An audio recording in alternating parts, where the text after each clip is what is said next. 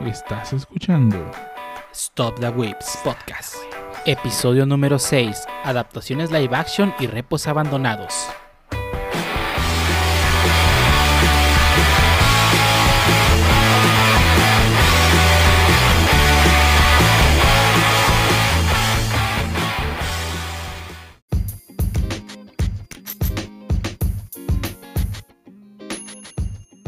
Bienvenidos a Stop the Witch Podcast, episodio número 6, el único podcast de internet que se tiene que grabar dos veces debido a que las personas que están grabando este archivo en su computadora no revisaron que se escuchase bien a la hora de grabar.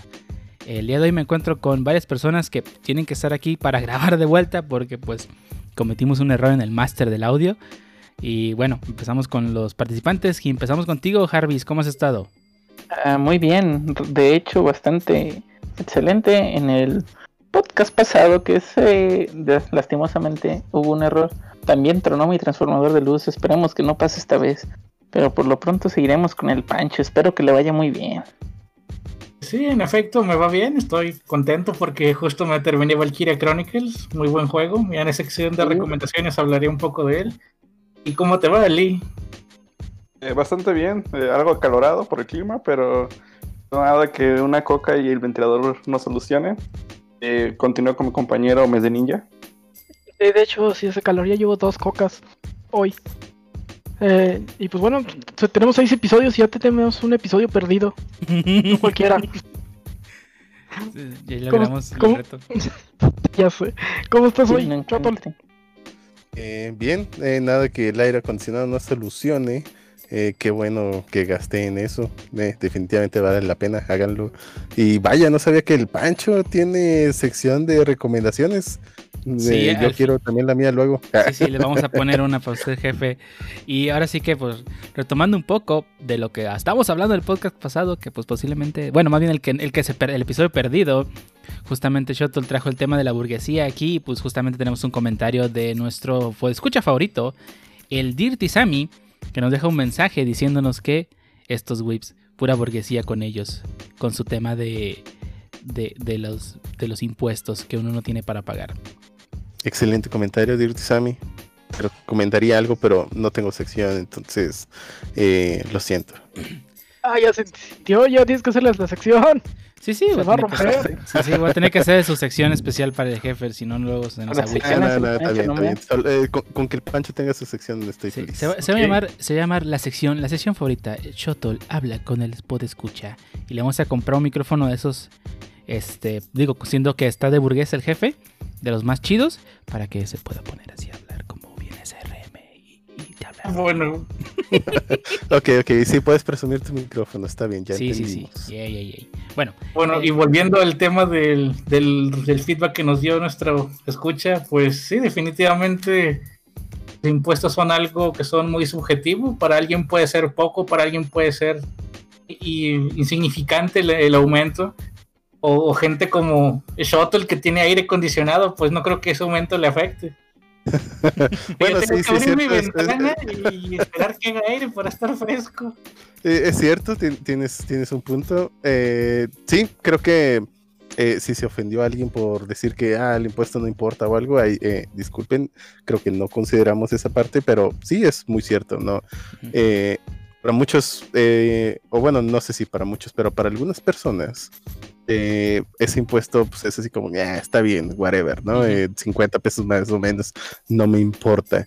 Eh, sobre todo porque es para un servicio, digo, hablando de Netflix, Spotify, etcétera, es un servicio que es considerado de lujo. Pero, de todos modos, ese impuesto puede afectar a otros servicios. eh, o bien, incluso, de todos modos, aunque sea considerado de lujo, pues muchas veces es el único distractor para algunas otras personas, ¿no? Que no tienen, mmm, pues, más en que eh, ni, ni, el tiempo libre o eh, ni las circunstancias para aprovechar en otras cosas, ¿no? Entonces, pues, sí, una, una disculpa. Sí, digo, al final de cuentas, digo, creo que lo llegamos a comentar también en podcast pasado, pero si, si no, no quieres pagarlo, pues no lo pagues. No, no, es una necesidad, no te vas a morir si no tienes Netflix, si no tienes Spotify. Digo, simplemente no lo pagues y ya. Y hay, aparte hay otras opciones gratuitas. Digo, está Pluto TV y y Pluto TV. Gra- gra- gra- gratuitas, gratuitas, Bueno, lega- está YouTube, legales, por legales, porque... sí, sí. Pluto TV es gratis. No. bueno, Bueno, sí, sí, sí, pero es que también están las opciones... bueno, Opciones. Está Crunchyroll, que también es gratis. Este, Ah, bueno, sí, con anuncios. también es gratis, solo porque te pone anuncios y baja calidad, pero sigue siendo gratis.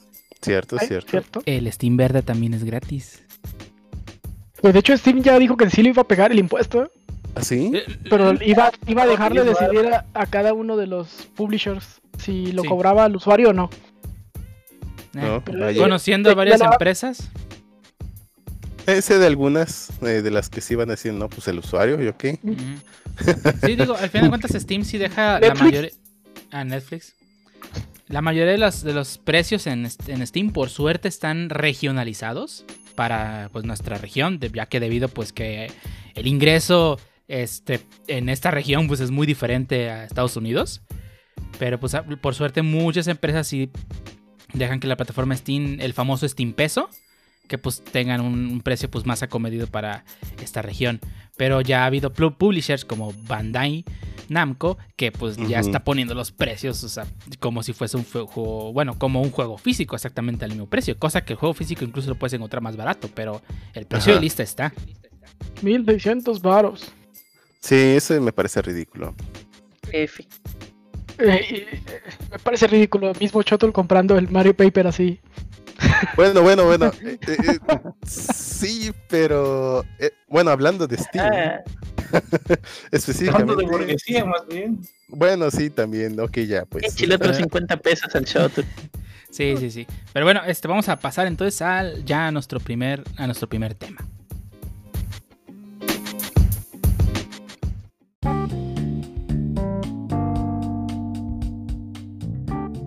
Y en el primer tema del día de hoy vamos a hablar sobre algo muy interesante, o bueno, espero que les parezca interesante, ya que eh, todas las personas que están aquí lo han hecho alguna vez, y si tú alguna vez lo has hecho, pues te recomiendo que nos dejes un comentario eh, ya sea en YouTube o en nuestras redes sociales. Vamos a hablar sobre cuándo creamos repositorios en GitHub o cualquier plataforma con repositorios de una idea que tengamos y solo termina en un proyecto vacío. Por cierto, YouTube es, también cuenta como red social. Ok, Pero bueno, sí, definitivamente eh, creo que es algo muy común entre developers. eh, si eres estudiante, incluso desde, eh, desde ese momento muy seguramente ya te habrá- ha de haber pasado. Si es que usas, eh, bueno, si es que eres de los que les enseñaron GitHub y esas otras plataformas de Source Code Management, no como a mí, que no sabía que existía hasta casi a final de semestre y nunca me dijeron ellos. Me lo, lo, lo vi ya después eh, por otras personas. Pero espero que sí eh, le esté enseñando eso al menos.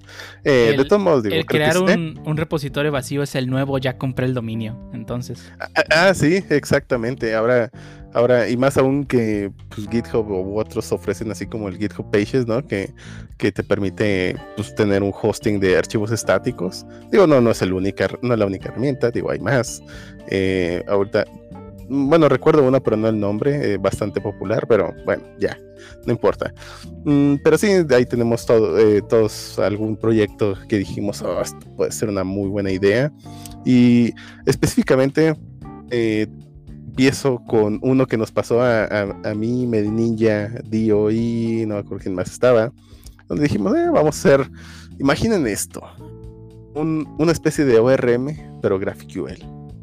Entonces, básicamente dijimos, "Eh, vamos a hacer este, un, o bueno, empezamos platicando la idea, ¿no? De que pues, está bien horrible querer empezar de, bueno, básicamente querer transformar tu servicio, tu API que consume, digamos, Mongo o eh, eh, SQL, bueno, alguna plataforma de SQL o SQL, como lo quieran llamar, eh, y, y, pues hacerle básicamente un GraphQL eh, directo, ¿no? Tal cual. La, idea nació y. Sorry que te interrumpa ahí, pero nada más No, que dale, dar dale. contexto. Eh, La idea nació porque en esos tiempos íbamos mucho a hackatones. Entonces nos dimos cuenta que en los hackatones perdíamos mucho tiempo haciendo la API. Y realmente nadie califica la API en los hackatones. Entonces queríamos una forma Nadie. de sí, queríamos una forma de automatizar esa parte que nos llevaba mucho tiempo el hackathon. Y que prácticamente pues con dos tres comandos ya tuviéramos la mitad del hackathon hecho, ¿no? Que, por cierto tengo mis comentarios ahí de muchos hackatones en los que he estado, ¿no? Donde la, mucha gente ya lleva cosas ya hechas y, y, tú dices así, no, sí, voy a empezar desde cero, no hay que planear nada, todo ahí en ese momento, básicamente en el hackatón. Y, y, y, al final, obviamente, sí, pues, eh, pues ves que los que ganaron eran los que ya tenían casi todo hecho, ¿no? Desde antes. Y, y los ves en el hackathon y no hacen casi nada, pero bueno, pues. Acaba, No, acaba de sea, tener. deja de co- los, que, los que llevan tres o cuatro hackatones presentando el mismo proyecto, güey. Eso está todavía más. Ay, sí, cierto. Y a también, Choto eso- le, le trajo, le trajo flashbacks del oso. Ah, A ver, Shoto, ¿nos puedes contar la historia del oso? Porque eso. el oso, no, no, no. no. Ese, ese oso. De hecho, no me acuerdo ya del oso. A ver. Bueno, yo, que, yo sí me bueno. acuerdo porque de hecho la primera vez que vi el oso a mí me tocó verlo como espectador y la segunda vez ya me tocó participar. Resulta que cuando fue la... Furry nos vas a dar? ¿Perdón? ¿Qué clase de cuento Furry nos vas a contar? Uh, bueno, el Pancho se va a emocionar. Eh, Ah, resulta que Ah. cuando fue la, la Makers Fair aquí en, en la ciudad donde vivimos, eh, hubo un, un, pues el evento y un hackathon interno con, creo que el Edison me parece que era la placa que les prestaron para hacer un, un hackathon con Ah, base nos en- prestaron el Galileo, pero El- uno el Galileo, perdón, era sí. el Edison. Tienes razón, sí, el Galileo, este, que es una, ah, como Raspberry Pi, no, como una Arduino, ¿no? Sí, es como un Arduino, es un poquito más grande, eh, pero sí, te, trae obviamente en lugar del, de los microprocesadores, creo que de Atmel son los de Arduino, pues trae Ah, uno son de Intel. Sí, claro. Fue de, de los primeros intentos de Intel por entrar en esta parte de eh, lo que es la cultura maker. Entonces eh, entró Galileo, ¿no? Y, y bueno, el, el, el hackathon era pues crear un proyecto con- usando la placa como, pues, como base. Eh, Shoto le entró y con otras personas e hicieron un, experim- un, un- un experimento muy interesante, debo decir, que de hecho luego me enteré que querían publicar a Twitter y dije, güey, ¿por qué no me dijiste? Yo sé hacer esa cosa, pero bueno, no importa. bueno, bueno, no- Este, no sabía. y, y los vatos, otro, otro equipo, presentó a un oso que básicamente tiene una cámara integrada para que las personas pudiesen, Ay, sí, sí. para que, perdón, los padres pudieran dejarlo a al cuidado de su hijo. ¿Ok? Y que pudieran ver con la cámara del, del, del oso, pues, qué estaba haciendo el niño. Eh, y luego me recordó la película de Kikas donde estaba un oso que hacía exactamente eso, pero bueno. Este, y Sí, y ganó Ah, pero- este, justamente el premio que a Shoto le interesaba, que era la, la, la Intel este, Edison.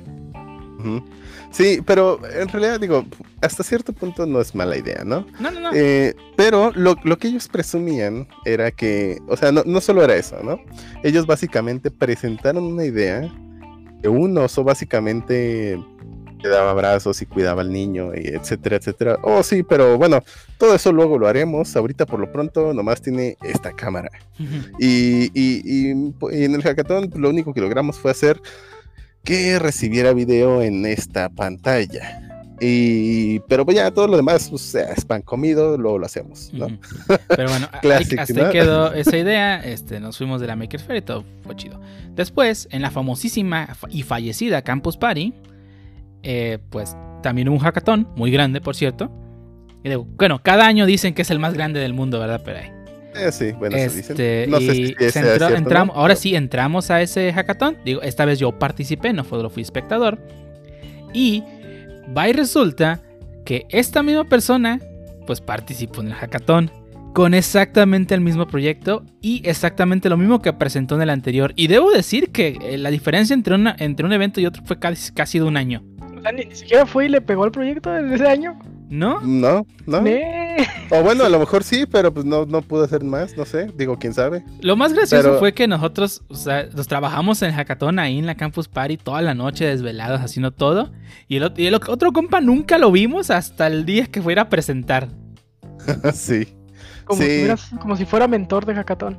Ah, no, esa es otra historia. Ah, ah, sí. Ah, sí. historia Para, para después. ah, pero en, en ese caso sí fue culpa de ellos, la verdad. O sea, realmente fue una organización horrible. Eh, pero bueno, eh, eh, les contaremos la historia después. Eh, digo, porque el tema es eh, que sí, mugroso oso, o bueno, no, en, en realidad, pues sí, está bien chafa que gane la propuesta. Claramente no pareciera ser tan realista. Eh, pero bueno, ya igual y a lo mejor luego hablamos de eso, ¿no? Pues, en los hackatones siempre vende el speech. Y es lo que Sí. califican. No debería de ser así, Sí, sinceramente. yo, yo, yo sé que no porque debe ser así. es que sí. Entonces no debería ser un hackathon, debería Sí, ser ajá, un, exacto. un- ¿Cómo se llama? Tiene un nombre otra cosa. Tank.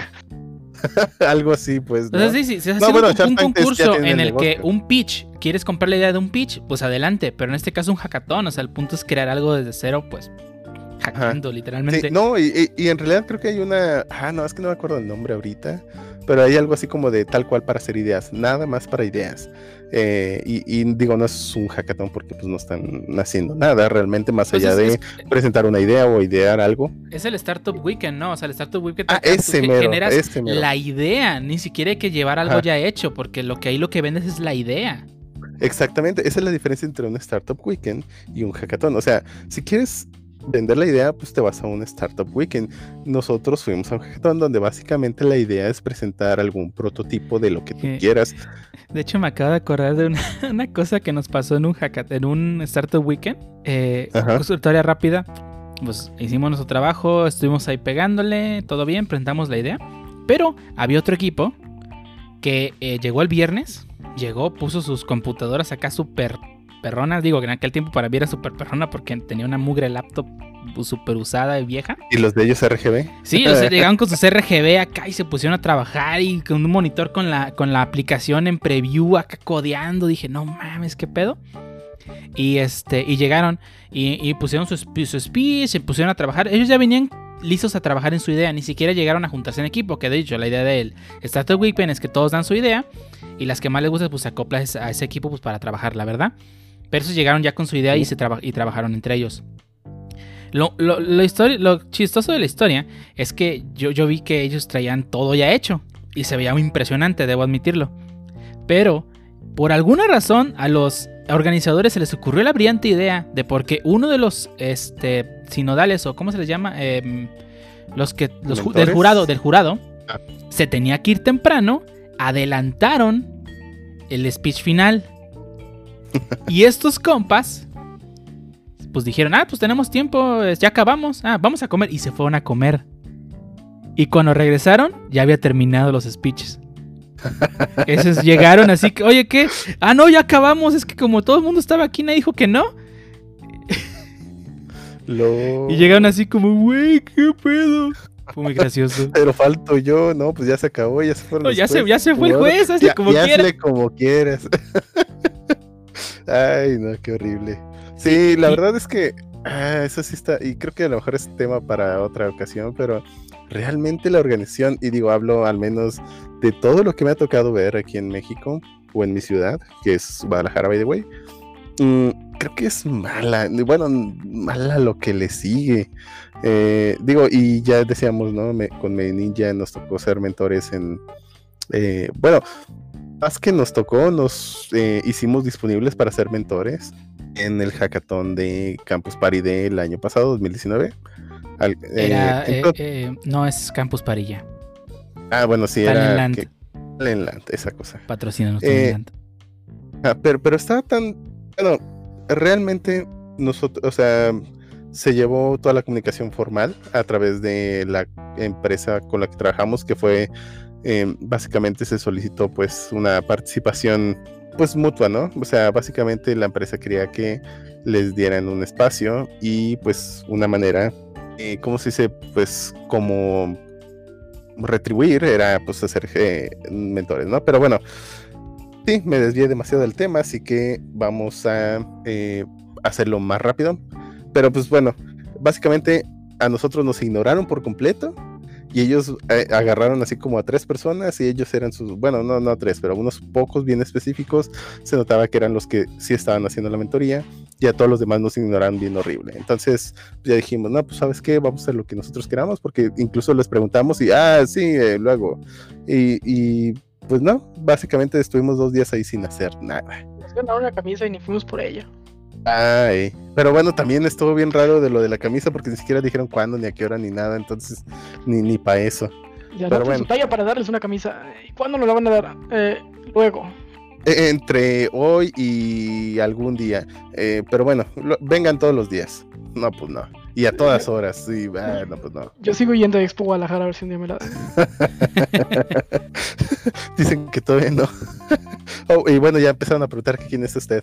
Un loco ese que a veces viene. Pero bueno, este, el tema, en realidad, eh, digo, ya nos desviamos mucho, pero es eh, acerca de nuestras ideas muertas, ¿no? Y sí, todo empezó a través de un hackathon, pero pues eh, es- eh, hicimos la clásica de, bueno, pues vamos haciendo el proyecto, suena muy bien la idea, una especie de eh, framework o librería que te transforme directamente toda tu eh, base de datos a GraphQL directamente para consumo. Le pones, no sé, un esquema o una configuración y entonces, ¡pum!, ya tienes tu GraphQL así right away para usarse, ¿no? Hicimos el, el, el repo, incluso todavía incluso, eh, presumimos nuestros nombres, aprovecho para presumir eso.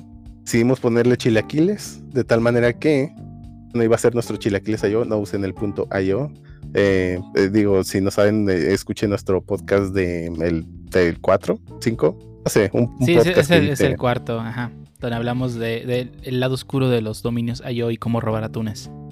Ex- exacto, ese mero. Eh, entonces, pues íbamos a hacer el, el chilaquiles, entonces se iba a ver vínculo que cuando instalaras en npm tu módulo, digo porque íbamos a hacer eh, al principio un módulo de npm, tu módulo de chilaquiles y con tu flavor de, de MongoDB, o sea, chilaquiles espacio verdes para que el npm este- install se viera así de bonito. O eh, si era Oracle DB, pues chilaquiles rojos, ¿no? Ya sabes, clásico. Y pues ya, en eso quedó, en un ripo vacío. Fast forward, no, no ha habido ni un solo. es más, ni el readme quedó, quedó actualizado. No, pero tiene un Dockerfile. Ah, sí, cierto, creo. Hecho por el experto de no me Docker. acuerdo. Pusieron Redux de casualidad. Pues no, no tiene nada, está vacío. Puedes ponerle si quieres. Lo que tú quieras, Pancho. O los perros que tú quieras. Pero bueno, eh, a ver, Pancho, eh, cuéntanos si, si tú tienes algún ripo vacío del cual eh, nos quieras platicar. Por supuesto. No- y no solo uno, tengo un par de ripos. son privados, Vaya. Que no me gusta. Bueno, es que yo estoy en varios grupos de game developers en Facebook. Al menos, no quiero sonar racista, pero gente de otros países eh, que no saben hablar bien inglés, generalmente escriben I have money, one game. Y hacen cualquier cosa por el más mínimo juego y lo van a vender. Porque he visto mucho, mucho shovelware en esos grupos, definitivamente. Hacen su clon de un runner que viene en tutorial de Facebook y lo quieren vender. Pues Pero por lo eso. Es el, I have only one, one game. Ándale, Ah, ándale, mientras mueve la cabeza. Ándale. No, no diríamos ningún país, así lo dejaremos.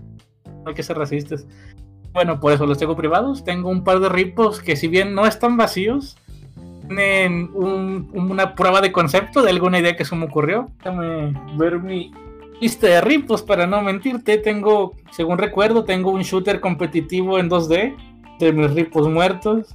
También tengo, game? ¿Tienes un dog game? tengo un, un Dog Game Changelogs. Es porque yo hacía escenarios custom y los compartía. Tengo lo que se llama Project Warcraft, que solo es un desplazamiento en, en cuadrícula al estilo Pokémon, pero con, con altura.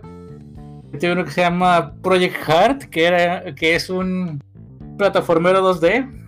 Eh, ese sí murió muy, muy rápido. Tengo otro que se llama Project Arena, que también murió rapidísimo. Iba a ser un clon de Dog Game. Otro que se llama Sosaki, que iba a ser un. Es un remake de un proyecto que, que hice en la universidad, que simplemente una pelotita rebotando, pero la pelotita azul como Kirby. Tenía los ojos de Kirby. Se basaba en power-ups como Metroid. De hecho, su nombre es una parodia de, de, de- de tres cosas. CO es una parodia de Sonic porque es una bolita azul. SA es de Samus porque recolectaba power-ups. Ki es de Kirby pues, porque tenía los ojos de Kirby. Hay otro Ah, proyecto de que tal vez a Shoto le, le suene, se llama Ah, no. Project Cake. Eh, Era un proyecto personal entre varios amigos. Era, no, no, no, no, es todavía. Es- uf, lleva para un año sin comerse y Ah, los comienzos bueno, son bueno. míos. Era. Ah, ah, todo- eh, eh, rápido. Yo estuve pushando la, la idea un poco y pues tenía mi proof of concept, pero pues nunca recibí ningún pull request de otra gente. ah, Y sigo esperando el feature de la cámara desde hace un año. Y si bien el proyecto no está muerto, tiene mucha inactividad. Bueno, pronto, pronto, dale calma, diría Mira, cierta. Ese solo voy a decir una cosa, ese proyecto pues está más muerto que Metroid Prime 4. No, al- de hecho dice por ahí algunos. Hay que se va a reiniciar el desarrollo al igual que Metroid Prime 4 y pum, vas a ver que va a quedar bien. Pero ¿También el de Chilaquiles, vaya, o no? Am, em, no sé. bueno, no sé. En realidad sigue siendo buena idea. Creo que todavía no hay nada así. Entonces eh, puede que sí. Pero yo prefiero hacer el, el juego. Sobre todo porque la idea creo que es algo que quiero hacer desde hace tiempo. Entonces, eh, bueno. Ah, pero hablando de Metroid Prime 4, eh, un breve paréntesis. Según dicen que con el anuncio de Paper Mario, no sé si vieron el tráiler de Paper Mario eh, Origami, al final sale Claro Mario con el casco de, de Samus.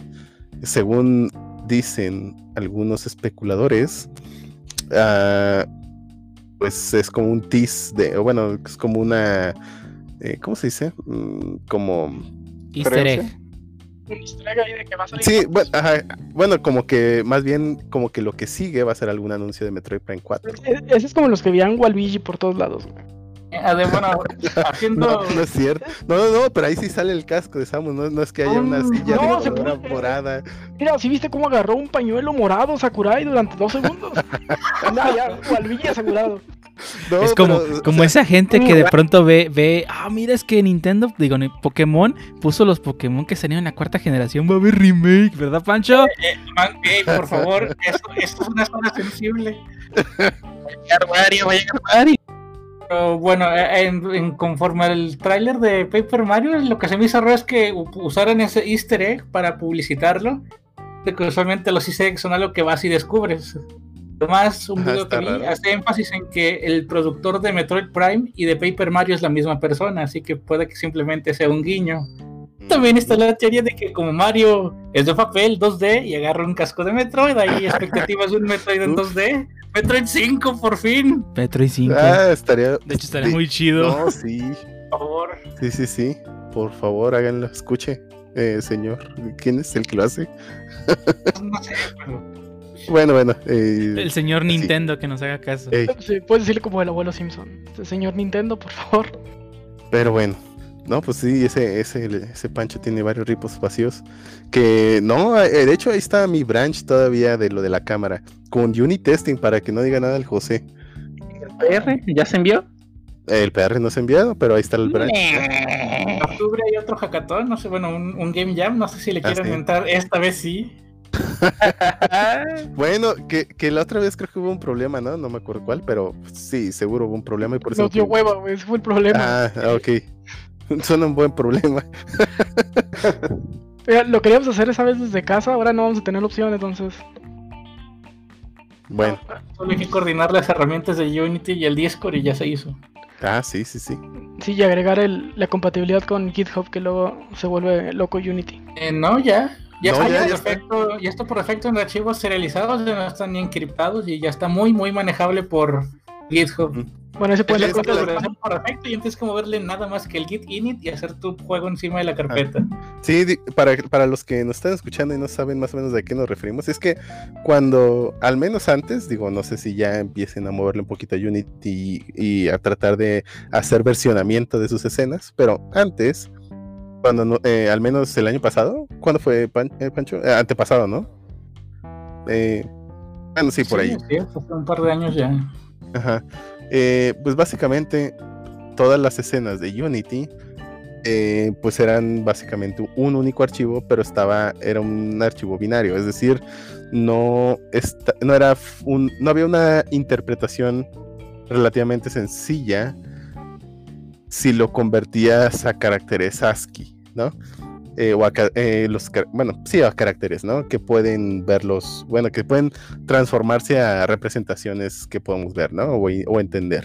Entonces lo que hicieron es, como, como siempre había sido un problema eso, y si bien Unity ofrecía herramientas muy especializadas para sus escenas, que eran de paga, decidieron simple y sencillamente serializar esos archivos de escena que anteriormente eran binarios para que puedan ser eh, administrados por una ah, herramienta de source code management como lo es Git y por lo tanto subirlo perfectamente a GitHub y ya no tener tantos conflictos como había antes. Entonces, eso te permite que varias personas puedan trabajar en una misma escena y que incluso a la hora de subir el archivo o hacer un commit, no dé conflictos en alguno de los casos. Eso está bastante porque antes me acuerdo que cuando estábamos en el hackathon, en el Global Game Jam de ese año, estábamos, eh, básicamente alguien tenía que eh, ser responsable de una sola escena y si alguien quería hacer pruebas o que o ya tenía algo, por ejemplo, eh, agregar el eh, algo sencillo, ¿no? Como agregarle un nuevo componente al a- al objeto de jugador, ¿no? Eso tenía que quedar en la escena o, o- o parte del escenario, ¿no? Lo que fuera. Eso tiene que ser parte de la escena, pero entonces si alguien más estaba moviéndole, pues no iba a poder, entonces era, era un problema horrible. Ahora ya es mucho más fácil porque las escenas se serializan en formato YAML, así que es muy, muy, muy sencillo ver los Ah, cambios ¿YAML? en su diferenciador. Sí. Órale. Viendo mi, mi escena de ejemplo en, el, en la Quackbox y pues la primera línea es YAML 1.1 y empieza con todos los objetos de la escena. Ujú. Ah, excelente. Job, así que íbamos rotando que era como el mergueador. Sí. Recuerdo mi tiempo de becario. Sí, ese era el que se encargaba de los merch. Lol. No, bueno. A ver, Harvey, andas, muy cansa muy callado, perdón. Eh, ¿Qué pasó? Cuéntanos. Medio frío, literalmente. Bueno, Ok. pero. No, es que suerte con el pinche calor que hace. No, hombre, oja- ojalá. Tengo dos y fue de vacaciones a la Antártida. Vaya, vaya, y aquí no hay coronavirus. Boom. Ey, Pero bueno, este, básicamente en mi caso simplemente han quedado dos repos vacíos. Bueno, un repo vacío y uno quedó como idea. Eh, básicamente el repo que quedó vacío fue en universidad. Estábamos, bueno, la idea salió de un trabajo tal cual que teníamos que hacer un entregable. Y le llamamos en ese tiempo Quicks- Quick Order. Básicamente era un pequeño punto de venta y ese pequeño punto de venta para su época iba a estar este enlazado con podía estar enlazado con móvil para que el administrador tuviera ahí todas sus ventas su corte de caja tenía iba a tener o sea muy segmentado muy dividido. También este iba a soportar este las pequeñas impresoras que tienen así como papelito para que fueran sacando las órdenes a cocina. Iban a tener este soporte para meseros para que quien estuviera ahí fuera tomando la orden y luego luego se estuviera viendo reflejado. O si no quisieran no quisieran tener este digamos las impresoritas ahí sacando y sacando papel también tenía soporte para poder llegar a tener una sola pantalla tipo no sé Carl's Jr. o cualquiera de esas que tienen ahí sus hamburguesas y reflejando las órdenes no y que empezaran a ahora sí que a preparar los alimentos eh, de ese, digamos, pequeño proyecto entregamos como siempre, o al menos es lo que digo yo, llegaba el cascarón bonito, medio funcional, que no se viera el book. Y ya después dijimos, no, pues sí hay que hacerlo y demás, y ya tenemos todo, básicamente ya tenemos la conexión con el, el socket y todo va a fluir bien, ya podemos mandar los objetos, está, todo ya está. Sí, y ese todo ya está terminó 10 años después ahí arrumbado, sin nada. De hecho, ya eliminamos hasta el repo. Ya no, hay ni repo vacío. ya no quedó ni repo vacío. Y ya no quisieron ni verlo. Pobres. Punto de no retorno. Qué triste. Punto de- literalmente fue un punto de no retorno. F. Y la, ul- la otra idea, bueno, al final yo creo, yo creo que, bueno, no creo. Este, la última vez que se, llegamos a retomar, digamos, ese pequeño tema de Quick Order era así como de, oigan, y si lo hacemos, todavía podemos hacerlo, tenemos pues prácticamente todo. Nah, pero ya hay un montón y que sabe que, bueno, pues tienen razón ya. Bye. Y lo, básicamente lo quemamos, nunca existió, ¿no? Y la otra idea que, que tal cual siempre he tenido, pero siempre ha quedado ni siquiera en repo vacío porque no, no me he puesto a ni siquiera diseñarla, digamos, a grandes rasgos, es una aplicación móvil que no requiera datos, by the way.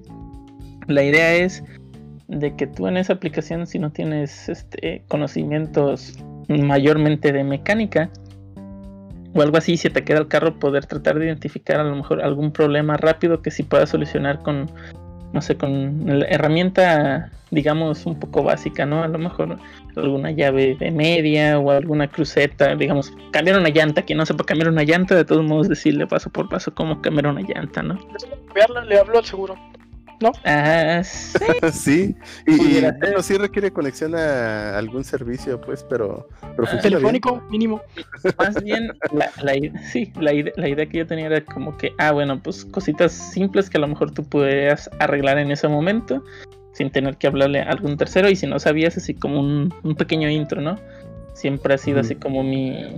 Bueno, siempre sí fue más o menos la idea a grandes rasgos y si ya, digamos, después de unas preguntas diagnósticos, si uno sabía que no era fácil, luego le dijo, no, pues ya llámale al mecánico y a lo mejor ahí sí pudieras tener algún repertorio de internet. Mira, ahí te van. Pues la, la idea era buena, digo, porque ahorita me acordé que para los HoloLens, una de las cosas que presumieran, bueno, los HoloLens son esta, este artilugio de Microsoft para mezclar, para, bueno, de realidad aumentada, donde eh, en una de sus de- demostraciones técnicas eh, presentaban a un técnico tal cual, donde estaba obviamente usando estos HoloLens y quería arreglar, creo que era algo así como un aire acondicionado, ¿no? Bueno, un aparato, ¿no?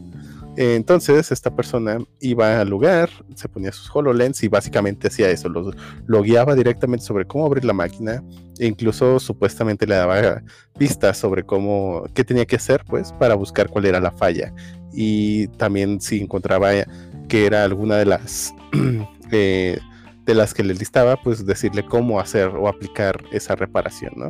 Entonces, eh, creo que creo que sí era buena idea. Solo, pues, digo, no necesariamente tiene que ser para eh, cosas avanzadas, pero pues eh, creo que para cosas más simples nunca va a haber si no, si nadie lo hace.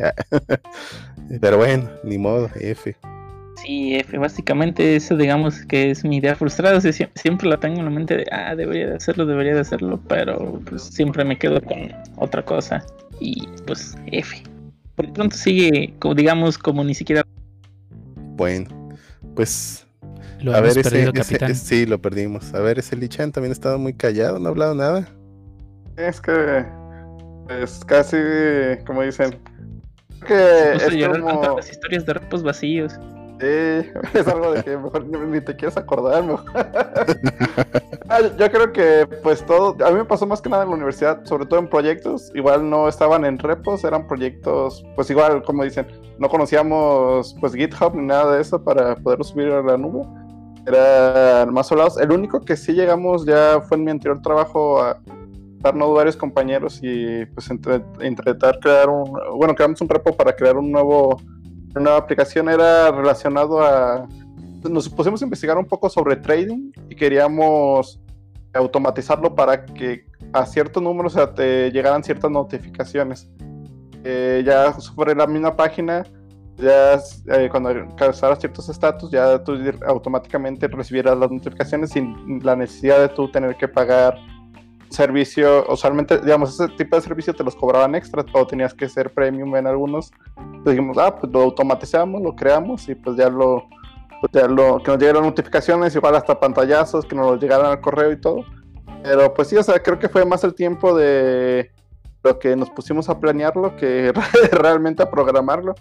Eh, por desgra- desgracia, o sea, yo creo que a todos nos sucede de que tienes una buena idea o tienes una noción, pero si no tienes el tiempo o te distraes con alguna otra cosa, es un proyecto que, sobre todo cuando involucra a terceros, el hecho de decir o ponerse de acuerdo y realmente trabajar en conjunto es un factor que creo que, que si no están realmente involucrados, que afecta al proyecto. Porque, pues igual, por muy inspirado que estés, si no dan, o sea, si no va avanzando, pues se va muriendo poco a poco. Sí, es importante que todos estén lo suficientemente enganchados para empezar a hacer algo, ¿no?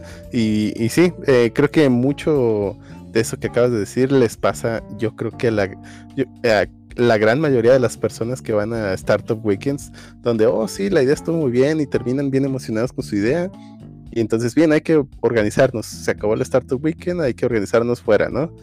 Y no, que ya no puedo, no, que no sé qué. Y ya se va así como que perdiendo el interés y, y ahí quedan en Es que, un bueno, repo vacío. ah, es que también. Una- Pareces experto en el tema, ¿eh? sí, algo. Ah, también- perdón, Pacho, pronto. También otra cosa que digo muy importante y por la que la misma persona va perdiendo el interés, digamos, es también cómo, cómo eh, las personas que te rodean o con quien quieres participar ven la idea que tú quieres hacer. Por ejemplo, a mí me pasó justamente que hace mucho tiempo yo quería hacer una... No voy a decir que quería hacer un rapi, porque la verdad suena ridículo, pero quería... eh, antes de que la gente empezara a publicar en, en Facebook y en los marketplaces, de yo pinto casas a domicilio, o me la traen y se las pinto. Pero este... Antes de que empezara eso, esa hora Ah, de que la gente, la gente este hicie- pusieras que, sus trabajos en línea y pues que la gente los contactara antes de que fuese tan tan común eso a mí se ocurrió la idea de crear una especie como de marketplace donde la gente decía ah, yo soy electricista esos son mis servicios y te podían contactar directamente. De hecho me acuerdo que hasta me puse a crear todo el, el- el API usando Django. Hasta me emocioné tanto que hice hasta un- una especie de, sistema de, de seguidores y hice varias cosillas así que te permite seguir a una persona y te aparecía como seguidor y todo el pedo. O sea, sí me emocioné mucho haciéndolo. Pero eh, a las personas que se los comentaba, más que nada para recibir feedback de qué te interesaría. Así de, oye, es que si imagínate que estás muy ocupado y necesitas que alguien, este, no sé, vaya a lavar tu carro o venga a arreglarte algo, cómo contar a esa persona y te, le explicaba todo, pues, cómo funcionaría. Y casi siempre recibía la negativa de, pues es que si tengo algo que hacer me hago el tiempo y ya. En lugar de tratar de pensar en el, en el, en el, en una solución o ponerte en el, en la idea de la, de la, de la, pues, de, del proyecto. Mucha gente, pues, digamos que trataba como sacar la vuelta, pues, ¿para qué? Y esas mismas negativas, pues terminó haciendo que, "Ah, pues, ¿para qué lo voy a hacer si de todos vi que, veo que no hay interés? Y digo, hoy en día existiendo aplicaciones como Rappi, Uber Eats, y te das cuenta que, pues, Ajá, no mames, mientras exista la gente huevona, va a haber mercado para ese tipo de cosas. Y, y en este caso no huevona, viendo la situación en la que estamos, pero de todos modos, eh, la idea se terminó perdiendo por la misma negatividad que yo recibía como feedback, no tanto porque no tuviese interés en ello. Y, creo que aplica también las mismas personas, pues, igual si alguien está muy motivado y esa persona digamos que quiere echarle para atrás o dice, no, ¿sabes para qué? O como dijo, como dijo este, el mismo este, José, eh, pues la- eh, iba perdiendo el interés. Y los factores para el interés pueden ser varios. Y en este caso, pues la misma negatividad de las personas que en la que te rodean puede influir en eso. Eh, sí está muy triste, digo, sobre todo porque esa creo que es una idea en varias... Me ha tocado verlo en varios hackatones. Eh, pero es bien raro, en realidad nunca he visto una funcionando. O sea, eh, sé que a todo mundo se le ocurre, sé que todo mundo le ve el beneficio o la necesidad. Por ejemplo, y incluso entre ellos yo, pues, eh, y otros que conozco, perfectamente me, me encantaría que, ah, se, se- tengo una fuga, quiero pedir así como un Rappi o lo que sea, eh, o Uber o lo que sea. Ay, he visto un par funcionando, pero ¿Ah, sí? no sé por qué no se han vuelto populares. Ajá, eso se me hace raro, no sé. Es Yo no conozco una. no es lo mismo contratar así un... Creo que el, el- el- el tema, sobre todo en ese tipo de oficios, electricista, plomero, creo que va mucho de recomendaciones. Y creo que ninguno tiene un buen sistema de recomendaciones. Mm, ya veo. No, no lo puedes, este. Y aparte, no es lo mismo que te recomiende un fulanito que no conoces, a que ahorita venga tú, Chotro, que te conozco, y me recomiendas un plomero, güey. Sí, sí, no, no es lo mismo, yo sé. Pero es que lo mismo puede aplicar para, para digamos, en este caso Rappi o Uber Eats. Si yo les recomiendo, ah, oye, este restaurante tiene tal comida decente, pues es muy probable que lo pidas, ¿no? No necesariamente te llevas por las calificaciones que tiene.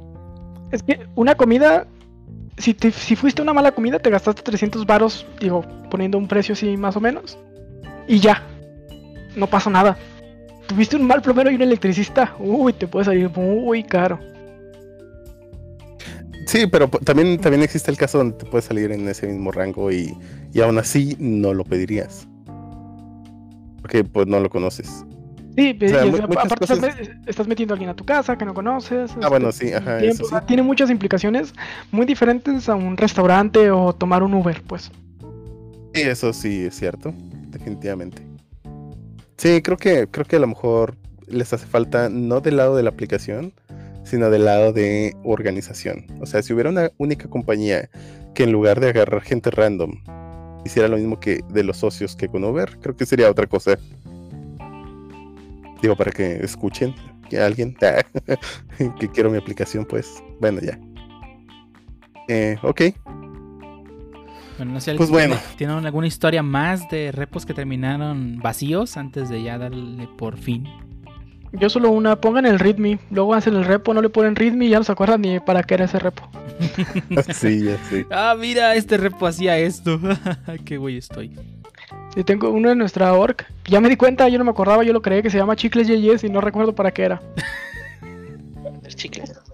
Ah, sí, es cierto, el otro día lo vi y dije, no, no, pues no sé qué es. ¿Quién sabe qué haga? Sí, no sabe. Pues nada, está vacío. Sí, de qué así yo te puedo decir perfectamente. Nada. Nada. Pero bueno. Entonces, bueno, si nadie más tiene que comentar sobre algún repo, eh, si alguno de nuestros escuchas tiene alguna historia similar o que le gustaría compartir, pues lo escuchamos en nuestras redes sociales. O, o ya, ya, Shoto ya nos dijo que YouTube también es una red social, así que así lo voy a dejar. Pero bueno, ahora vamos a pasar a la famosa, conocida sección de Shuttle, la sección de noticias. Y ahora iniciamos con la famosísima sección de noticias de Shuttle. Bueno, en realidad no es de Shuttle, ¿verdad? Es de todos, pero quería, quería dejarle un nombre. Y entonces empezamos con la primera persona que nos va a hablar respecto a las noticias más importantes de esta semana. Y al parecer soy yo. Bueno, al parecer Rumiko Takahashi, bueno, anunciaron eh, la secuela de Inuyasha. Donde al parecer va a tratar sobre los hijos de tanto Inuyasha como Kagome o Aome, depende cómo la conozcan. Seshomaru y el monje Miroku y la otra chava que no me acuerdo cómo se llama. Y al parecer es, es secuela de pues las aventuras de sus hijos. Ahora es el Boruto de Inuyasha. Muy bien. ¿Y mi Ranma? No, no, Ranma sí acabó. Eh, Ya. Ranma ¿Ah, sí sí? acabó. El, el anime no. El manga sí. Bueno, el- de hecho, el manga ¿por qué de, no podría- de Inuyasha. ¿Por qué no podía ser de los hijos de Ranma y Akane y. Ryoga y los demás? Bueno, ten en cuenta que en Japón. la, la serie menos popular de Rumiko en Japón es Ranma. Y pues lo que importa es lo que digan los japoneses. Más que la del la alien esta. Ah, se me fue el nombre. Eh, eh, sí sé cuál dices. Sí, creo que la, la más famosa, la más popular de Rumiko es Inuyasha. Porque tuvo tanto éxito en Japón como fuera de Japón. Ah, pues ni, ni, ni qué hacer. Pero bueno, entonces la sigui- vámonos a, ya terminando la sección con, de hablar de Inuyasha. Vamos a pasar con Mei Ninja que nos va a hablar sobre una historia terrorífica. Bueno, nuestro querido amigo Mark Zuckerberg, al parecer no se cansa de comprar compañías y pues resulta que acaba de comprar Giphy, la compañía este por excelencia de GIFs, por la friolera cantidad de ideas que no los gano de 400 millones de dólares. No, pues, pues wow. Solo espero que no empiecen a hacer cosas raras, porque Giphy sí, sí está muy usable. Te- tenía entendido ¿Estás que diciendo fue, que van a censurar los GIFs? Ah, espero que no. fue, fue Instagram la quien compró no, eh, Giphy, ¿no? O sea, fue, fue parte de la sec- como la, la parte de Instagram fue quienes compró un Giphy, ¿no? ¿O La mayoría de las notas veo Facebook, no, no tanto Instagram.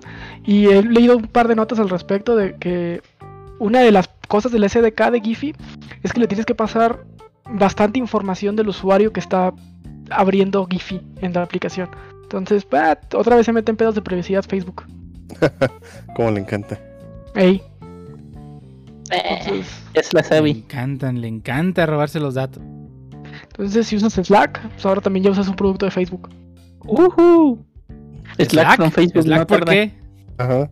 Slack usa Giphy con una Diagonal Giphy, No, pero pues, lo usa, digo, no, no, no, no significa ¿no que. Ajá, Sin tiene embargo, le tienes, que pasar, le tienes que pasar por el SDK la información del usuario.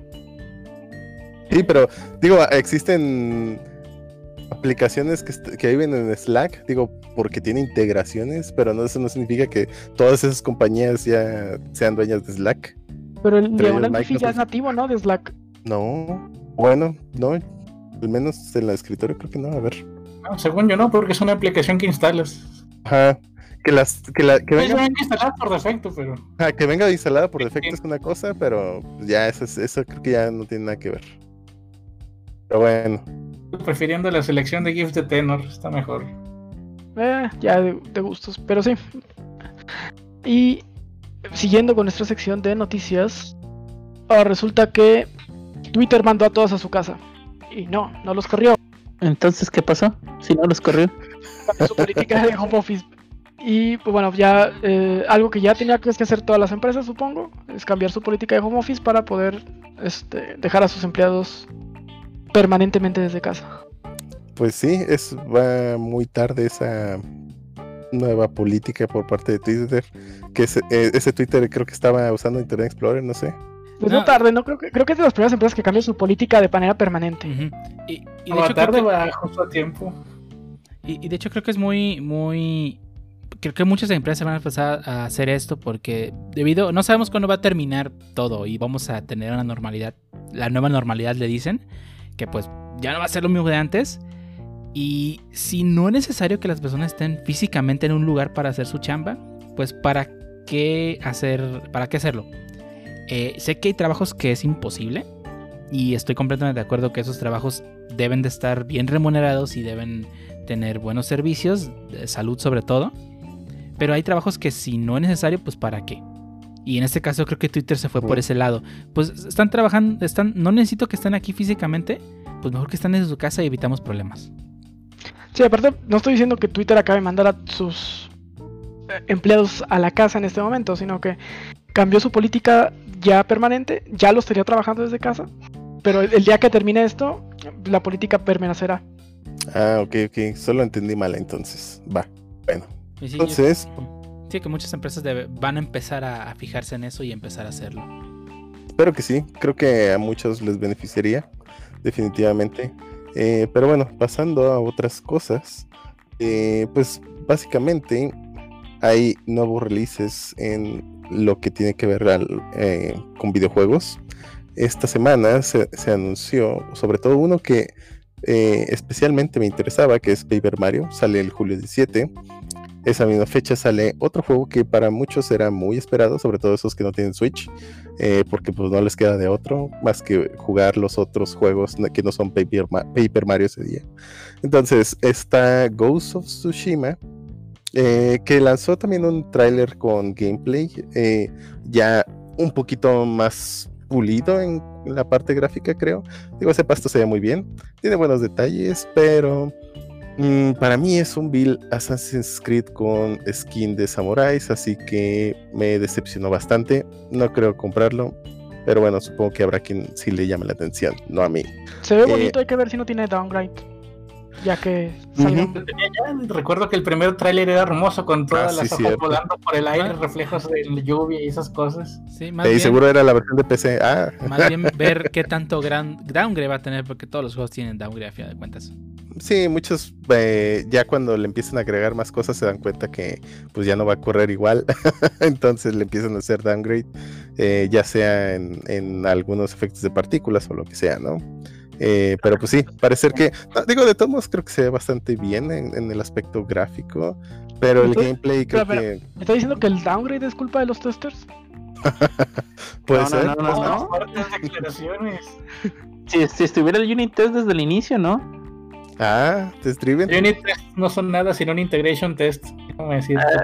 Ah, toma, Ah, ah, boom. Ah, qué, qué es tema de debate, bien hecho, Pancho. Va, va, va. ah, Pero, bueno, ok. agárrese a golpes.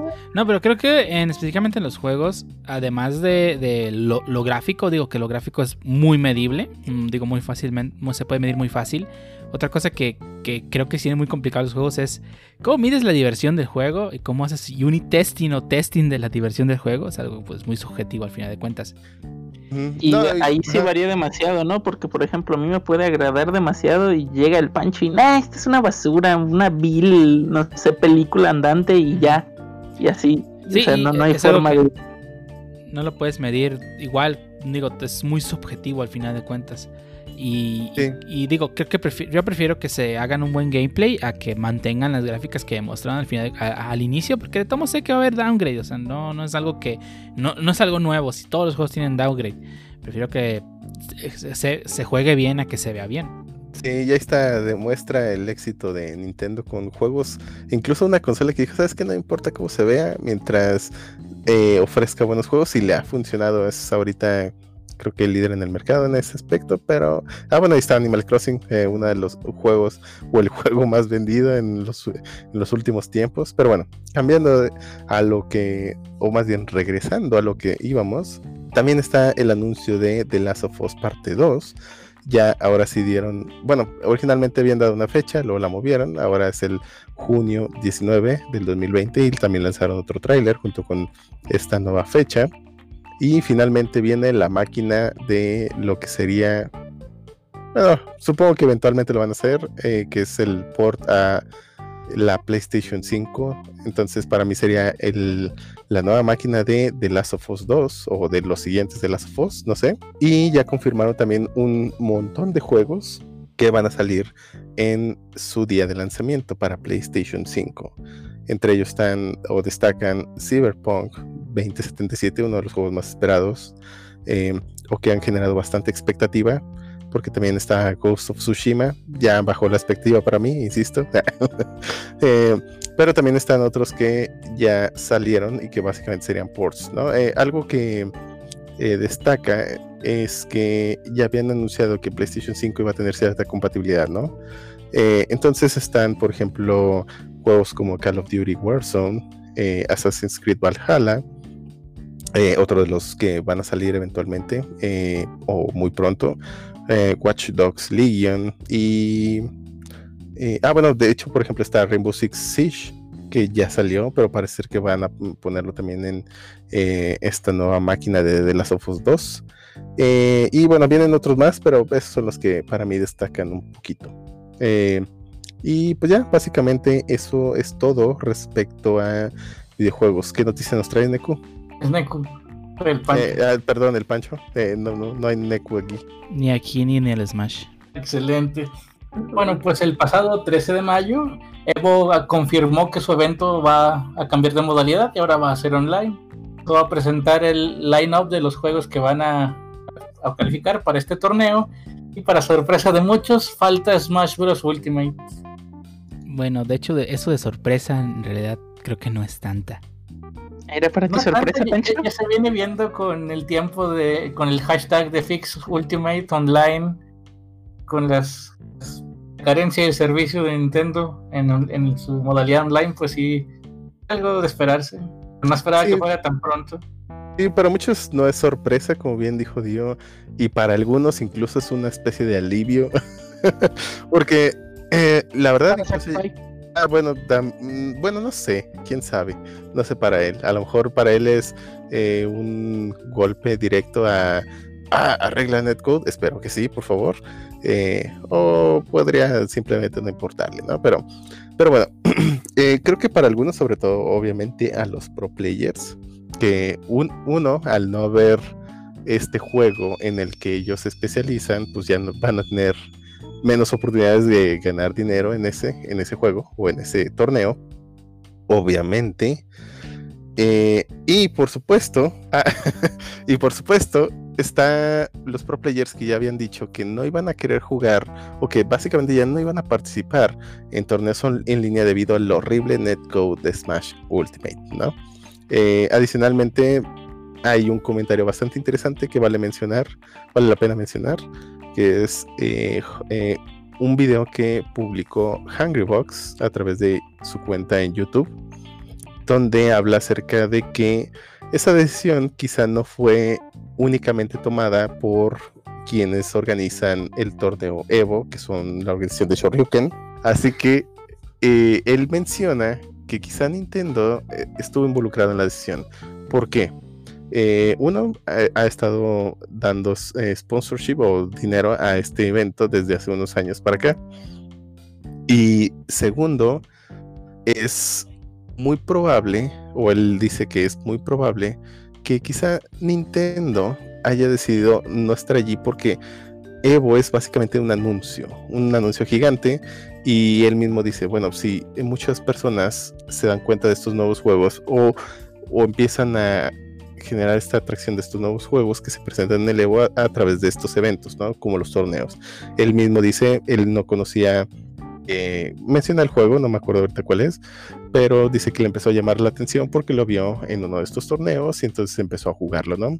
No de manera profesional como fue con Melee o Smash Ultimate, pero empieza a llamarle la atención, lo cual pues, significa que compró el juego y obviamente los que vean sus videos posiblemente también lo compren y básicamente es dinero o ganancia hacia los desarrolladores.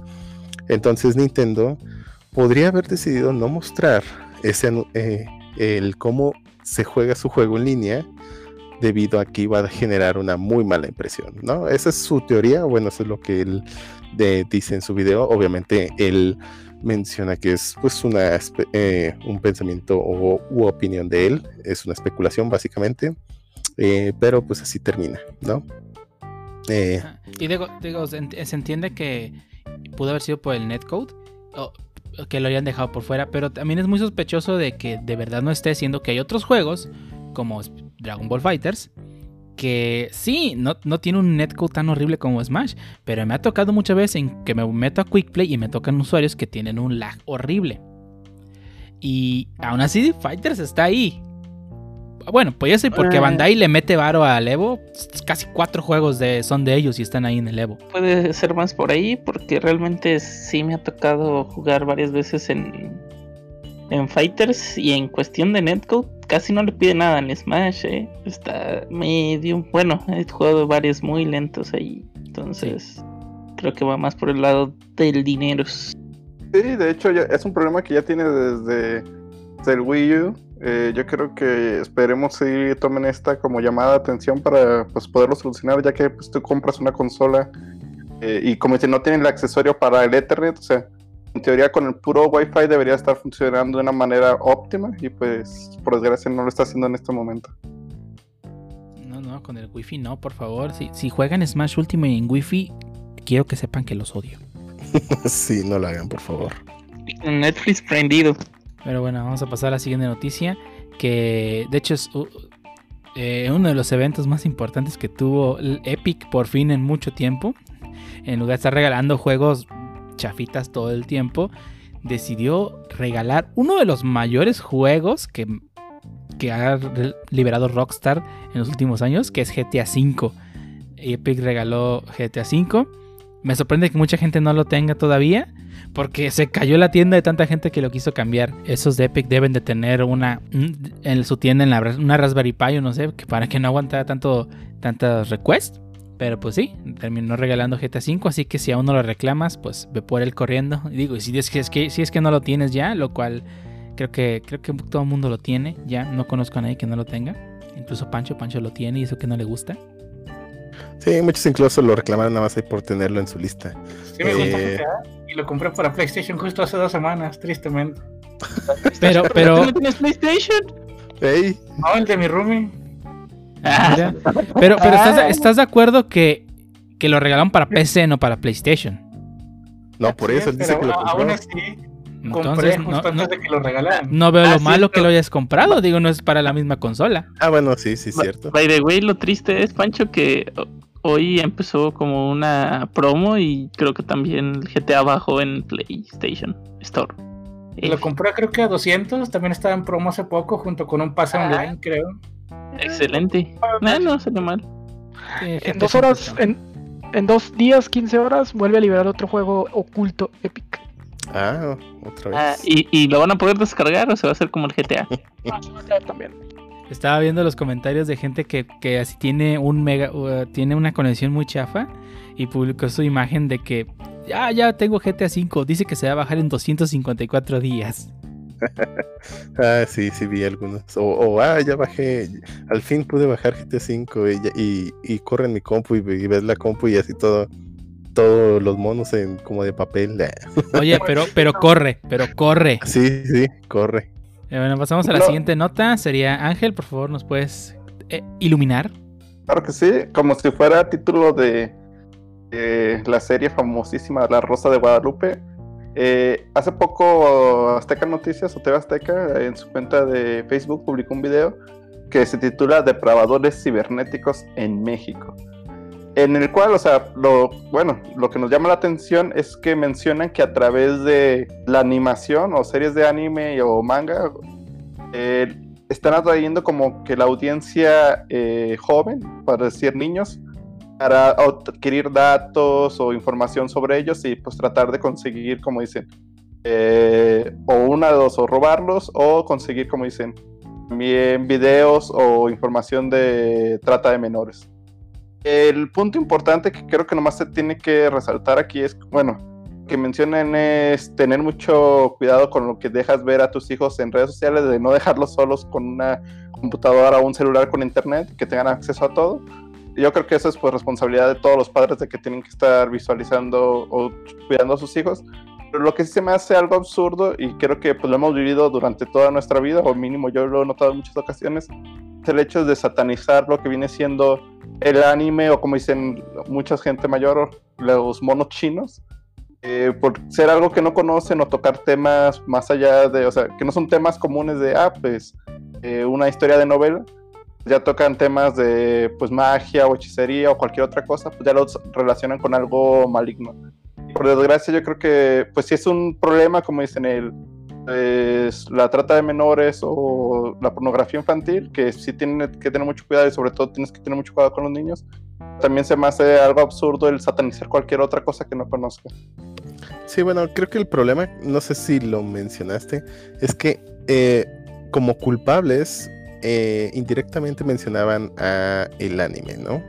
Eh, básicamente, eh, y, si yo vi el video, si bien no dice directamente a- con esas palabras o, tan fuerte esa vinculación entre uno y otro, eh, creo que causó malentendidos en las redes sociales, donde básicamente eh, hubo gente que se empezó a quejar de el anime debido a esa noticia, ¿no?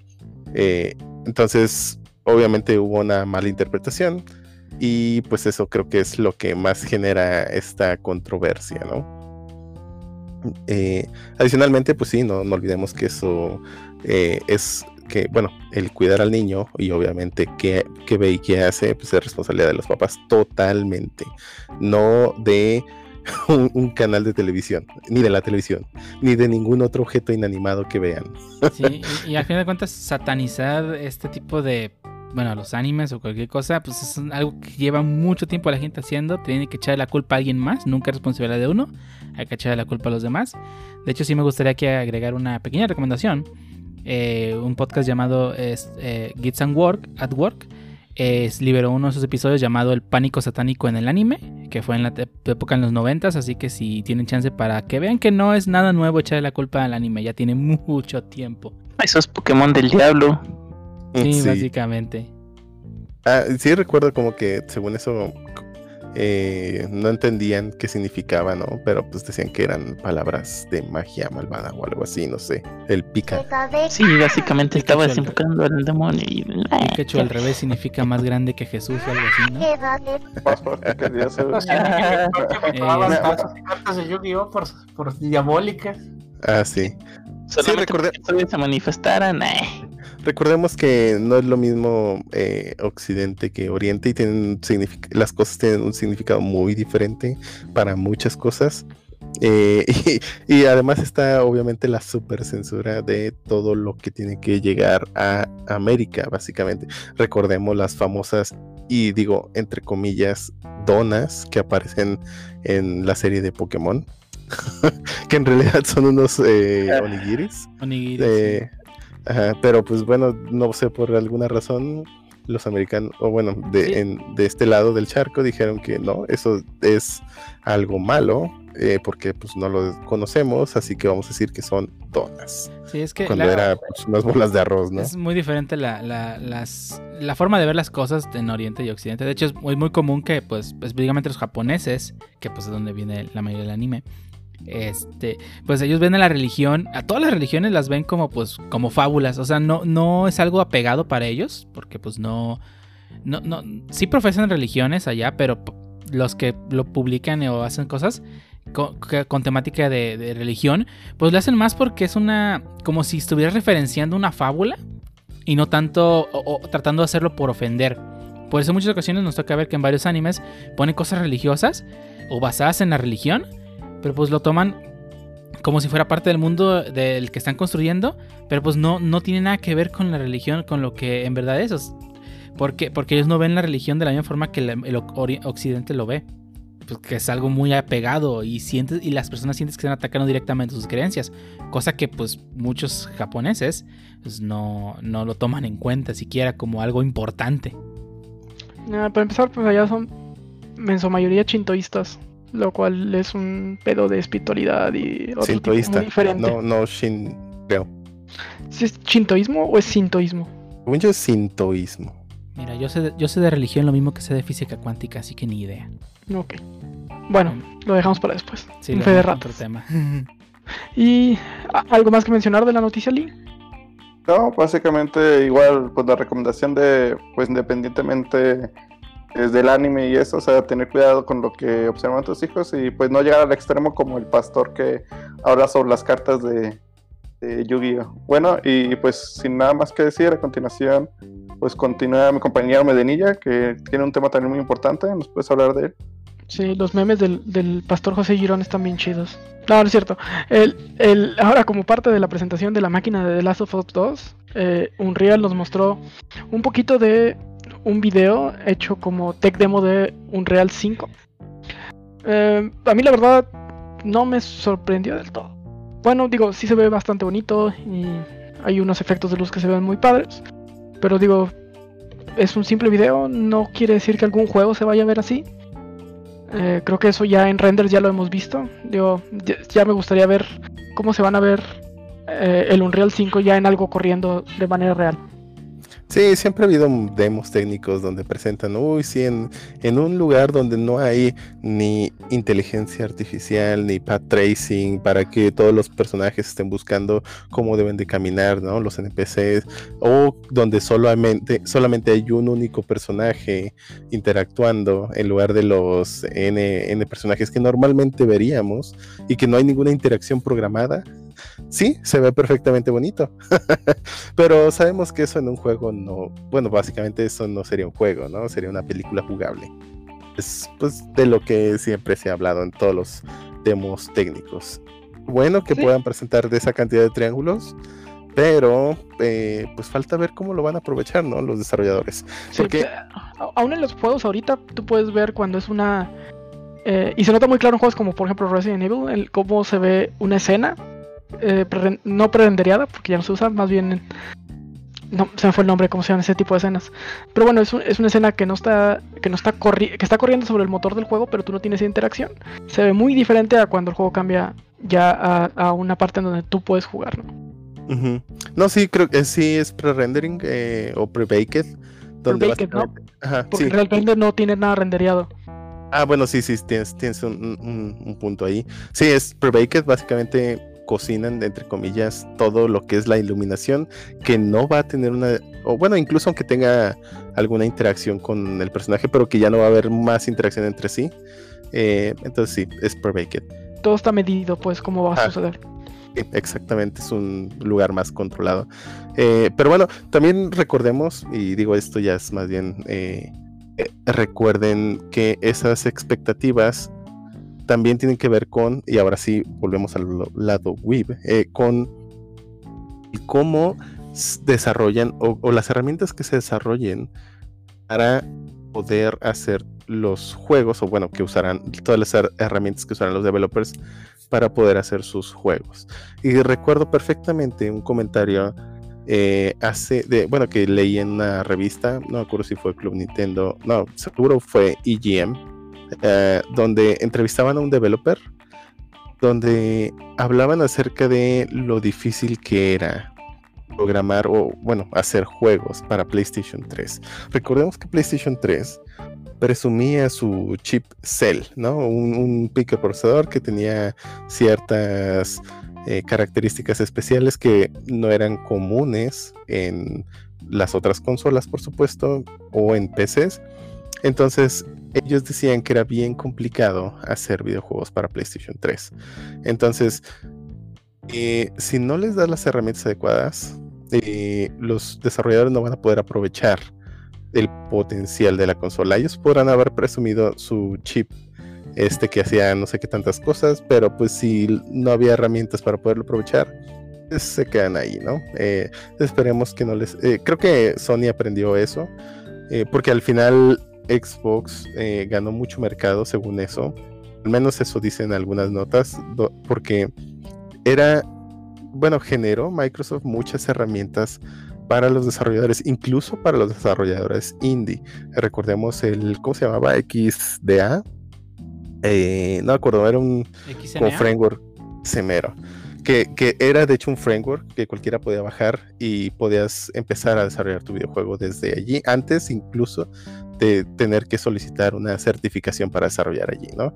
Entonces, eh, Microsoft invirtió mucho en esas herramientas para los developers y le funcionó muy bien parece ser que eh, han aprendido la lección. Esperemos que les vaya bien con su Play, bueno, su máquina de, de las Ofos 2.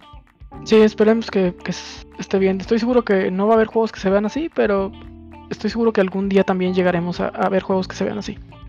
Pero bueno, eh, hablando de cosas gráficas, empecemos también hablando del el keynote de Nvidia, ¿no? Todos esperábamos que anunciara su, eh, bueno, en esta presentación, su nueva arquitectura Ampere, que sí hizo, pero la anunció más bien para eh, productos que tienen que ver con, con lo que sería el área empresarial, ¿no?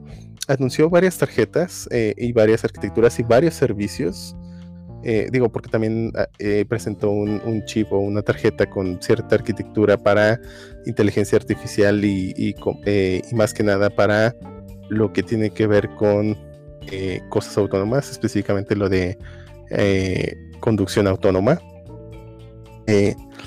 pero pues presenta varios servicios, ¿no? Este, están estas tarjetas que empiezan a ser utilizadas en diferentes vehículos eh, ya sea para conducción asistida, autónoma o incluso solo para presentar información eh, al, pues, al conductor, ¿no? Eh, hay algunos vehículos que no necesariamente tienen esa respuesta autónoma, pero le puede lanzar una advertencia, digamos, hay un carro muy cerca, etcétera, ¿no? Entonces, no todo va, o sea, presenta Nvidia un rango desde algo simple a, incluso ellos lo mencionan como robotaxi, ¿no? Eh, también presenta su aplicación, o bueno, su no es una aplicación, es todo un sistema, un conjunto de sistemas eh, para poder hacer aplicaciones conversacionales. Eh, hace un bonito demo, de hecho, donde, mm, bueno, ellos ofrecen varios servicios, ¿no? Que puedes consumir. Entre ellos, transformar la voz a una interpretación. E incluso tiene tanto control supuestamente y presumen en este demo que podrían hacer que una animación sea totalmente eh, pues modificada a través del audio de una persona. Entonces hacen un, eh, un demo donde alguien habla y la animación, en este caso es una gotita con cara, va haciendo el movimiento de la boca, tratando de seguir por supuesto esa transformación de fonética a movimiento haciendo que parezca que los labios se mueven correctamente. También al mismo tiempo hacen la transformación, por supuesto, de el contenido de lo que están diciendo, es decir, la interpretación del lenguaje. Entonces, cuando dice, oh, pues el clima, que cómo está, eh, detecta que, que empieza eh, a decir algo así como que, ah, pues está frío, que no sé qué, entonces su animación hace algo diferente, ¿no? Eh, o le cuenta un chiste y entonces cambia la animación a una risa, etcétera, ¿no? O, bueno, hay una interacción ahí, ¿no? Eh, está interesante el demo, pero pues nada más. También tiene otro demo donde presentan una herramienta para desarrollar, bueno, más bien diseñadores, ¿no? Eh, y pareciera ser que tratan de seguir con este sistema de rendereo en la nube. Eh, presentan un, pues es, eh, al final en el demo se ve como que es un juego pequeño, pero se supone que está corriendo en este servicio que ellos eh, eh, mencionan, ¿no? Bueno, este, este demo pues, se supone que corre en este, este servicio que Nvidia va a proveer y pues les permite compartir assets, ver los assets rendereados en ese momento sin necesidad de tener un hardware súper especializado, ¿no? Basta con que tengas tu cuenta y una conexión buena a internet y entonces vas a tener todo esto, ¿no? Eh, creo que se llama SmartNIC el servicio. Adicionalmente también presentan un, pues también framework, eh, se llama Merlin, donde básicamente es todo un sistema para generar recomendaciones. Presentan, o bueno, inicia el CEO hablando un poco de cómo es que se genera un algoritmo de recomendaciones utilizando diferentes modelos o todo el machine learning que, que involucra y que pues básicamente es no solo complicado, sino muy costoso, ¿no? Entonces dice Nvidia, ¿sabes qué? Voy a ofrecer un servicio específicamente para recomendaciones que además aprovecha, siendo Machine Learning, puede aprovechar todos los GPUs eh, disponibles, eh, bueno, nuestros GPUs disponibles, Nvidia hablando, y que hacen ese servicio que cualquiera puede consumir. Entonces, si tú tienes una tiendita en línea pequeña, puedes ahora tener todo un sistema muy robusto de recomendaciones usando este framework de NVIDIA. Y pues ya, básicamente creo que es todo. Ah, también tiene un demo, eh, bueno, ofrece, eh, hacen la presentación de cómo es más o menos su, su conducción asistida o bueno, todos los avances que llevan en conducción asistida y presentan esta herramienta que utilizan donde es un simulador tal cual de conducción y pues dicen que es open source o bueno ahora está abierto para todos y pueden eh, usarlo si quieren. Esa es otra cosa que como developers pues les puede servir. Y, ahora se sí creo que a, las, a las antenas 5G para que pueda llegar bien la señal y pues sepan por dónde van. Exacto tú sabes tío y pues ya básicamente es todo. Y cambiando de tema Vamos a hablar ahora de lo que son las adaptaciones. Pero adaptaciones que vienen de ya sea anime, manga o incluso videojuegos en algunos casos, que fueron transformadas a películas o series live action. Algo que se ha venido haciendo recientemente. Y bueno, no, los culpo, se, ha hecho popular y definitivamente hay casos muy buenos, pero también hay casos tremendamente horribles. Aunque sé que hay gente que piensa que es buena, pero eh, podríamos empezar hablando de con Dead Note, iniciando con quien cree que es buena. Sé que está troleando, pero a ver, Dio, cuéntanos, ¿por qué crees que Dead Note es buena? La, bueno, hablando de la adaptación de Dead Note, hay dos grandes, digamos, fuentes de esta adaptación. La primera es la adaptación japonesa de las de de dos serie de dos películas de Dead Note basada en el, en el cómic y manga homónimo. Eh, en mi opinión, la segunda película que se creó en Japón de Dead Note tiene lo que yo considero el mejor final, mil veces mejor que el del manga y mil veces mejor que el del anime. Las situaciones de live action. No, sí, digo, creo que, creo que sí, es cierto. Hay una clara distinción entre la cochina y asquerosa adaptación de Netflix, o bueno, que está en Netflix, y las japonesas, pero continúa. Sí, y bueno, que hubo dos adaptaciones que adaptó lo que es el manga completamente. Después salió una tercera película de live action de Dead Note basada en la historia de L antes, bueno, perdón, después del final de la segunda película. Y después hubo otras dos películas que pues ya no trataban ni de L ni de otros personajes, que fue pues un spin-off completamente. De hecho, varias de esas están disponibles en Netflix por si alguien gusta ver, verlas y ver por qué son mejores. Eh, obviamente, claro, tomando en cuenta que pues, las actuaciones son japonesas y el producto es muy japonés, puede que no te guste ese tipo de, de actuación que hacen los japoneses, que es muy característica, con muchos ademanes y expresiones que pues no se notan naturales. Tienden, tienden a ser, bueno, a lo mejor son naturales para ellos, quizá, no sé, no soy japonés, pero sí es muy clara eh, su actuación, ¿no? Tienden a ser al menos un poco más exagerados, ¿no? Para, al menos para nosotros. Sí, o sea, si se nota, digo, si pueden superar esa barrera, la verdad es que la historia de las películas live action de Dead Note son muy buenas, que contrasta un poco con la película de adaptación live action que tuvimos de este lado del charco, que fue la adaptación de Netflix. ¿En serio? Pero, debo decir, la adaptación de Netflix, si tú la ves y le haces una comparación directa con el material original, pues la verdad es que sí deja mucho que desear. Si tú la ves desde el punto de vista de que es otra libreta, es otro personaje que ni siquiera se llama igual, pues digo por el apellido, el Light Turner. Eh, que, que es completamente otra. No mames, me acabo de dar cuenta que Light Turner es porque prende la luz. Qué mamada. Bueno, Ay, no. Bueno, quién sabe, a lo mejor sí está tan horrible que puede que sí. quién sabe, pero bueno. Se hace mucho contraste con, con la versión original. Pero si tú la ves ignorando completamente el material original, no, no es una mala película. Digo, sí tiene sus problemas, no lo voy a negar. Sobre todo ese L que se siente muy, muy... No, no extraño, porque digo, al final de cuentas creo que era el objetivo de L. Como, como mencionamos en el podcast que se perdió.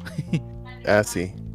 Eh, pero en realidad, o sea, por ejemplo, hablando específicamente de, de, bueno, de esta adaptación, ¿no? Y de hecho lo de él también está raro, ¿no? El que cómo se siente en la silla y, y ignorando obviamente pues el, el, color de piel, ¿no? Eh, claramente eh, es una diferencia inclusiva, supongo.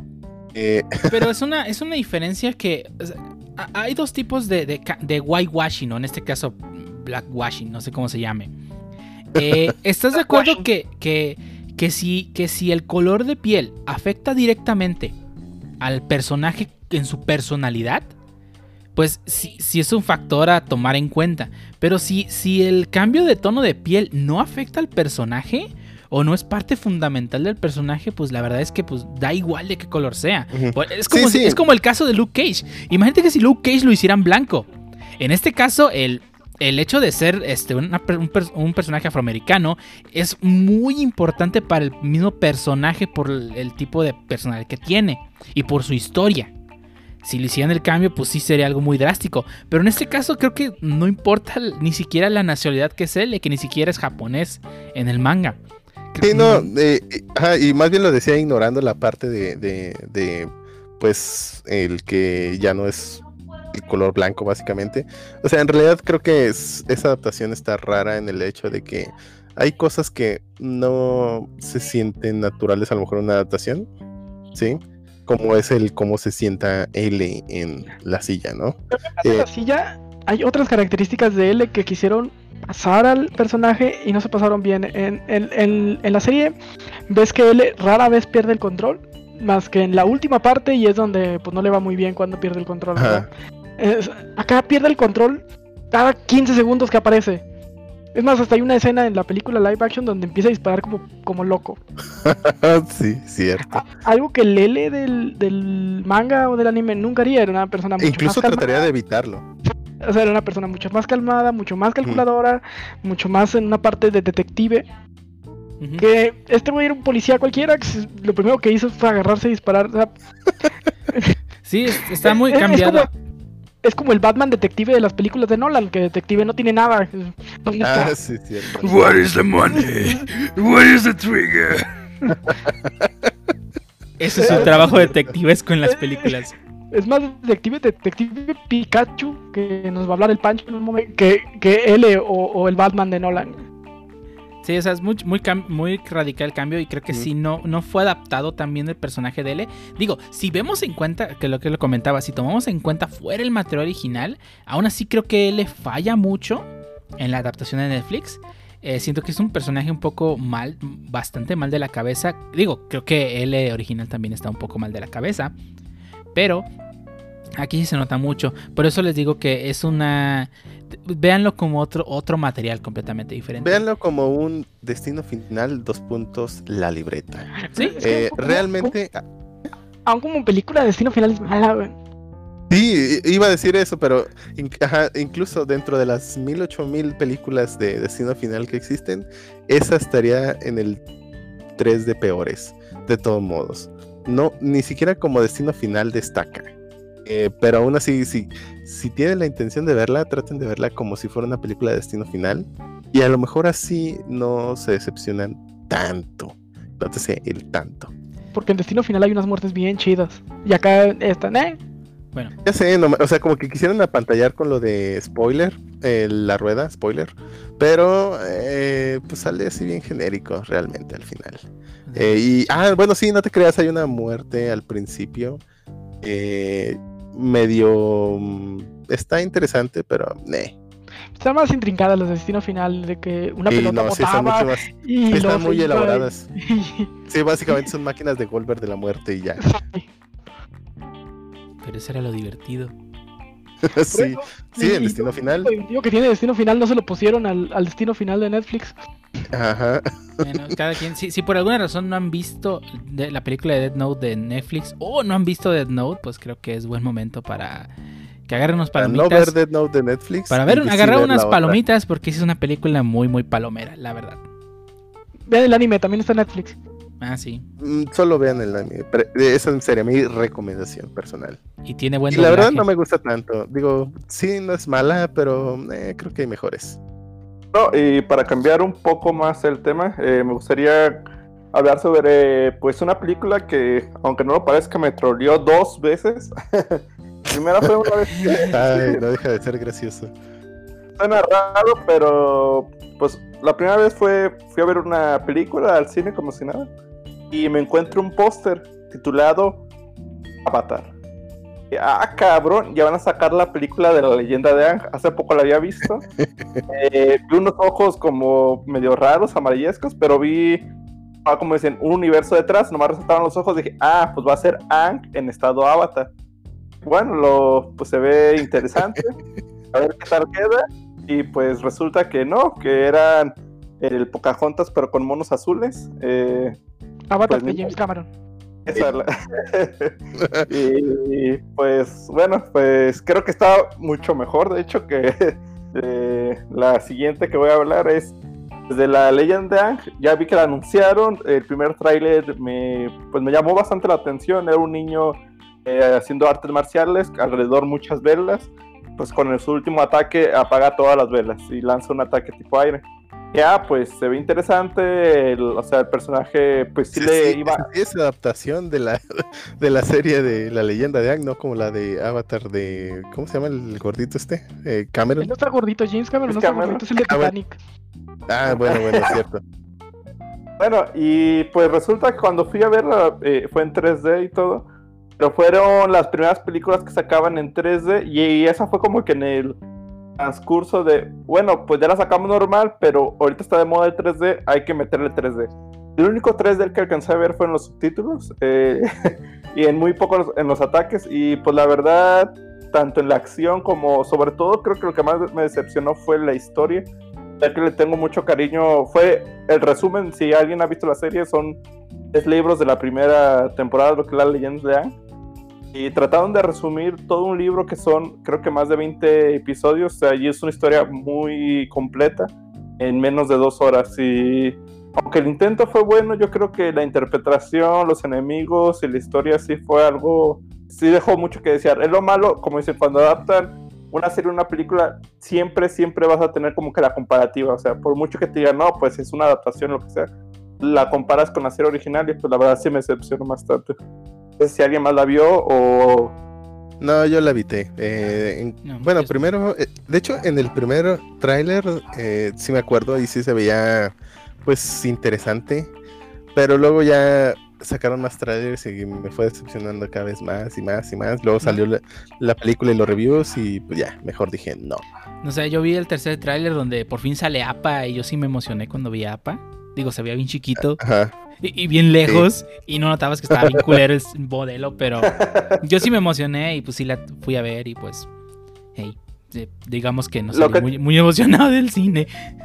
Sí, lo que tengo un poco de temor y también algo- estoy algo ilusionado, pues es como un intermedio, es la nueva adaptación que piensa hacer Netflix.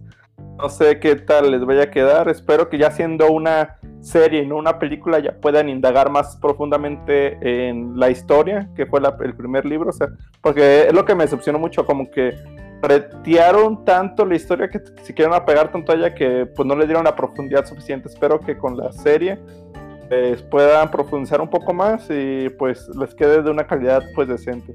Expectativas Sí, bajas, pero Espero que lo hagan bien esta vez. Yo le tengo fe, eh, los, los productores originales de la serie están ahí metidos. Eh, espero que sí hagan un buen trabajo. Y digo, creo que, creo que el hecho de que sea película no, no es tanto el problema. Digo, hay muchos capítulos de la primera temporada de Avatar que, que bien pudieron haberlos quitado. Y, y no hay ningún problema en cuanto al avance de la trama. Creo que sí puede hacer una, puede ser una película sin ningún problema. Pero creo que uno de los principales problemas que tuvo esta adaptación fue que uh, la película era mucha exposición. Los personajes exponían las cosas en diálogo y no se mostraba tanto. Que pues al final de cuentas, pues ¿para qué me expones todo eso? De hecho, la película empieza con un muro de texto. Y ni siquiera es un muro de texto de tipo Star Wars donde la música, pues estás leyendo y está la música de John Williams allá todo lo que da y pues tú bien emocionado leyendo. Y acá no se fue el muro de texto de PowerPoint. Con la letra subiendo y con la voz de Katara muy monótona hablando de la historia de Avatar. No, bueno, además, eh, yo sí creo que, digo, por lo que tengo entendido de que abarca en historia la película, creo que sí podrían haber hecho dos películas. Y, sobre, y sí, la verdad, yo cuando empecé primero con Avatar, eh, sí empecé, in- obviamente con el libro del agua, pero primero me aburrió. Y ya después como que empecé a escuchar, no, pues que sí está buena la, la serie, etcétera. Entonces le di otra oportunidad. Pero el libro, el primer libro del agua, e incluso todo el libro del, a- del agua, no se me hizo la gran cosa. Es- está bien para un setup de los personajes y la historia y un poquito de background.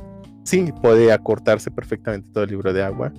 Y, pero lo que es el libro de la tierra y el del fuego, eh, creo que podrían haber sido dos películas separadas. Pero bueno, eso, eso es lo que yo pienso. Yo tropié Ankh en el libro del agua y ya no lo retomé. Ah, sí, creo que, creo que deberías darle una oportunidad. La verdad es muy buena, eh, pero sí, yo también había dropeado en el libro del agua. Sí, me aburrió mucho. Sí, me aburrió horriblemente. "Ah, eso estaba bien horrible, ya no quiero ver más. Sí, la verdad está bien eh, el libro del agua, pero en cuanto empieza el libro de tierra dices, wow, qué cambio. Y no, sí está muy, muy buena la serie. Eh, pero sí, lamentablemente tiene un mal comienzo para mí, eh, al menos en mi opinión. Eh, el libro del agua está muy aburrido, la verdad. Está en Netflix, tienes que verla. Está muy buena esa serie. Si alguien me pasa un resumen del libro del agua, así que puedo leer en 5 minutos y luego pasarme el del tierra, va. Sí, creo que está fácil. La verdad, vaya. el libro del agua no, pues, ne, no, no pasa mucho. Veo la película para el libro del agua. No, por favor. Mira, no, no, no, no. Eh, está sencillo, no. está sencillo. eh, puedes ver los primeros cuatro capítulos del libro de agua y luego brincarte al final. Hay personajes que aparecen entre esos capítulos que vuelven a salir más adelante. ¿Ok? Sí, pero te vuelven a contar su background, ¿no? Pero no, no te lo vuelven a contar, o sea, te asumen No, que ya no los lo conoces. Ah, Por eso, o sea, es- hace mucho setup la primera temporada. Sí, Eh, es mucho de setup. sí, Y yo te recomendaría verdad, que si hay busques una li- ajá. una lista de los capítulos key. de- porque sí hay muchos que sí son un poco de relleno. Pero sí hay muchos capítulos que son importantes por personajes que aparecen más adelante y que tienen, toman más relevancia en la trama. Temporada. Un buen resumen. Sí, sí, lee un resumen. Lee un resumen de la primera y empieza con el libro de la tierra y vas a ver que está muy buena la serie. Ahora cambiando un poco de, de tierras de, de adaptaciones, pasando de, de materiales escritos y animados a, a los videojuegos, voy a hablar un poco de lo que son las- de las adaptaciones de Pokémon Sonic a la pantalla grande. Estoy hablando de Detective Pikachu y la película de Sonic. Y no solo la pantalla grande, digo, porque ya ha habido casos como desde Pokémon 2000 hasta, bueno, muchos otros, sino que además son live action. Bueno, adaptaciones live action. ¿Qué adaptación live action de Pokémon 2000? No, no, no, me refiero a lo que tú vas a hablar de adaptaciones live action, no solo de las que llegaron a la pantalla grande. A lo mejor está hablando de la, de, la, de, la, de la obra de teatro. que bueno, ta- puede ser, puede ser. No, no sé si hubo. Bueno, Que de Harry Potter sí hubo, pero no, No, sé si sí, de sí hubo una adaptación o de, obra de teatro de Pokémon hace muchos serio? años. Sí, búscala. La puedes encontrar en YouTube completa. Ok, vaya. Está horrible. Entonces no lo va a ver, pero pues, es... Bueno, tal vez solo for the lulz. De, de hecho, si no mal recuerdo, también la, pasa- la llegaron a pasar por televisión, no es obra de teatro. es- alguna vez ¿Qué? ¿En qué canal? Canal en el 5. 5. Es lo Sí. único que había Sí, antes. bueno. Shutter, Sí la llegaron a pasar, sí la llegaron a pasar, está en latino.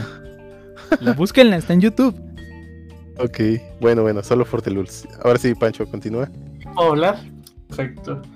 Ok, si bien estas adaptaciones no tienen un material fuente así explícitamente, sino que tomando los personajes del universo de estas obras, dan su propia historia y su propio universo, siendo esto les da un poco más de holgura para, para estar a las expectativas de la gente, de no tomar algo que ellos ya aprecian mucho y arruinarlo, ¿no? Simplemente son algo separado que tiene valor por sí mismo. Pero la, la adaptación de Pokémon, esta ciudad no existe en el universo canónico de los videojuegos. Sin embargo, en la película se, se da a entender de que es la ciudad más de las más importantes. Pokémon conviven con la gente, hay Pokémon salvajes y está toda la bronca que pasa en la trama principal. Película en sí, eh, a mí me agradó, es, no, es la película del año, pero el trama es, es más que obvio que está enfocado en audiencias menores, no es para, no es para los fans de 20 años o, o 15, 20 años como yo. Aún así, la película está llena de referencias que hacen que la gente que ya conoce Pokémon de mucho tiempo siempre tenga algo que estar viendo en pantalla y no se aburre. Pese a la trama que sea demasiado sencilla o, o para la audiencia de menores de edad. Asimismo, la, la película de Sonic, si bien su audiencia eh, objetivo también son los, los menores, tiene un par de referencias también que lo mantienen viva en toda la película. Sin embargo, algo que, me, me que, que no me gustó de la película de Sonic, y tal vez es spoiler, es que caen en un cliché bastante común en ese tipo de películas donde la amistad hace la diferencia. Es algo de lo que no me gustó de la adaptación, porque sin embargo, pues no le quita lo malo a la película. Pues de eso van todos los anime shonen, ¿no? En la cama Power es el que gana los combates. La cama. También Detective Pikachu y todo. Ah, bueno, ver, es que creo que es Nakama común. Power. eh, Pikachu fue menos obvio. En la película de Sonic sí se pasaron de lanza. Eh, del Ah, bueno, sí. que es mi amigo y en eso revive el Sonic acá con su, con su Y poder. spoiler. ¡El spoiler! Sácalo como spoiler, por favor, el editor. Entonces, Detective No. Pikachu no, se, no, no tiene nada que ver con los juegos de Detective Pikachu. ¿Ha jugado los videojuegos? Dio sí lo jugó, él es el que nos puede dar la referencia. Está basado muy, muy, muy, eh, muy poco, la verdad. El setup, la ciudad en la que habitan y ya. O sea, sí Ah. sigue un poco la trama, pero la verdad es que sí es una, es una cosa completamente diferente. Sí, sí me gustó más, siento que me gustó más la película. Digo, el juego no es malo, de hecho tiene buen gameplay, pero sí disfruté más la historia en la película. Ya que sí es muy simple, pero la verdad es que se siente tan, tan... No está nada forzado el mundo a lo que conocemos en los juegos. Eso me Está gustó mucho. Que sí se, mí- sí se siente como una ciudad que existe en el mundo de los juegos. Y la verdad, digo, yo no soy fan de Pokémon, solo jugué uno, el, el, em, El red. azul. No, Ah. el azul. Eh, solo jugué uno, ese. Eh, y, y bueno, vi la serie también, me, me agradaba. Pero realmente la película se me hizo buena. Y creo que, digo, sí, obviamente la, el- la película, tanto la de Sonic como la de Detective Pikachu, están basa- eh, bueno, enfocadas hacia el público infantil. Y, y es algo común, ¿no? Ya es un cliché en todas estas películas infantiles que creo que viene desde mucho antes y, y lo puedes ver en películas como E.T., ¿no? Eh, Viejísimas, donde, oh, sí, la amistad es este, la onda y todo, ¿no? Es común, ¿no? Eh, ya sabemos de qué van ¿no? estas películas infantiles, pero sí está disfrutable, al menos si, si, si te gusta Pokémon, aunque no seas súper fan, digo yo no le llego ni a los salones al Pancho en, en, en, en ser fan de Pokémon, pero, o a Dio, pero pues, es algo que sí disfruté bastante, ¿no? Y en la de Sonic creo que me agradó bastante también, ahí tiene muchas referencias eh, también al juego y a algunos memes, spoiler. Eh, bastante, eh, y está bastante entretenida. Obviamente, el final, pues eh, es un cliché genérico. Aunque, aún así, eh, la escena final de Doctor Robotnik, eh, no voy a decir qué pasa para no dar spoiler, me pareció interesante y me gusta cómo evoluciona y se transforma básicamente en esta persona pues, que era un poquito más inmaculada en su persona, se transforma en el Robotnik eh, más parecido al personaje de los juegos. Eh, Igual la imagen sale en los trailers, de que no. ah, no sé si salen en los trailers, pero no, pues, la imagen bueno. salió en un cartel publicitario, no salen los trailers. Ah, sí. ujú. Pero bueno, el, el punto es que me agrada mucho la evolución de- del Doctor Robotnik y cómo es que se hace, digamos, el enemigo de Sonic. Eh, y tiene muchos detalles, ¿no? Obviamente referencias a los juegos. A mí sí me gustó. Es recomendable me- las dos desde mi punto de vista. me agradó, yo creo que fue el hecho, aunque muchos dicen que fue marketing, la reconstrucción de Sonic, que pues, Ah, creo que se, se- se- se ha visto, bueno, creo que no lo mencionaron, pero sí fue algo que le dio mucho auge, o ya mucha gente la veía por simple morbo. El hecho de, pues, entre comillas, porque pues igual no se sabe si fue cierto o no, el reprogramar a Sonic y pues sí, o sea, hacer un- su nuevo diseño que pues fue más acorde al videojuego, ya que el otro era como un cierto humanoide con...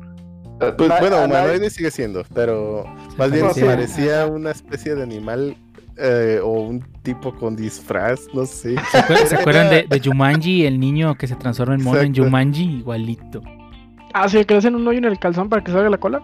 Mero. y no, es en el pantalón, pero bueno. Pues supongo que también en el otro, si no. Pues, Ah, digo, bueno, podría habérselos quitado, quién sabe. Ah. Bueno, Las no sé. teorías de Shuttle. tuvo bueno, toda la bueno. película Rise, güey. Bueno, bueno, el punto es que sí, yo también no sé si fue un, un muy buen truco publicitario o no. Pero ah, estaba horrible, muy horrible. Sí parecía un tipo en un disfraz ahí bien raro. un- o pues parecía así como un animal modificado. parecía, bien parecía una creepypasta, güey. Ajá, Era, sí. era, era tan feo que, o sea, que pues, o sea, no, pues lo hicieron a propósito. No, no, o sea, no, no crees que lo hayan hecho intencionalmente, como dicen, o sea, más bien fue, o sea, fue tan mal hecho que, o sea, por eso está la, la incertidumbre si fue como puro marketing o no, por el hecho de, o sea, el diseño era, creo que a nadie, o no conozco ninguna sola persona que le haya gustado el diseño previo. Es- no, creo que sí. Sí, la mayoría expresó su desagrado al respecto. Y hablando sí. de cosas, an- ah, sí. Pancho. Porque sí ¿Sí? tuvo un impacto, obviamente no pasó desapercibido ese diseño. De haber sido una estrategia, se la rifaron excelente. Ah, sí. 200 IQ move. Outstanding move. Muy bien, y creo que continúa mi compañero Jar hablando de una serie pues bastante antigua. Yo creo que pues, la gente ya de mayor edad la conoce mejor. Y obviamente, de hecho, nuestro público más conocedor o más antiguo pudiera llegar a tener más opiniones acerca de. Pero yo me acordé mucho de Los Picapiedras, muchachos. No sé si recuerdan aquellas pequeñas películas cuando estaban en Viva Rock Vegas. Era, pues en mi tiempo, yo lo disfruté demasiado. Para mí eran unas joyitas. Las dos que llegaron a sacar, eh, sí me entretenieron bastante. Y creo, en mi muy humilde punto de vista, que para en aquel tiempo, en cosa de producción y toda esa onda, estuvieron muy bien hechas.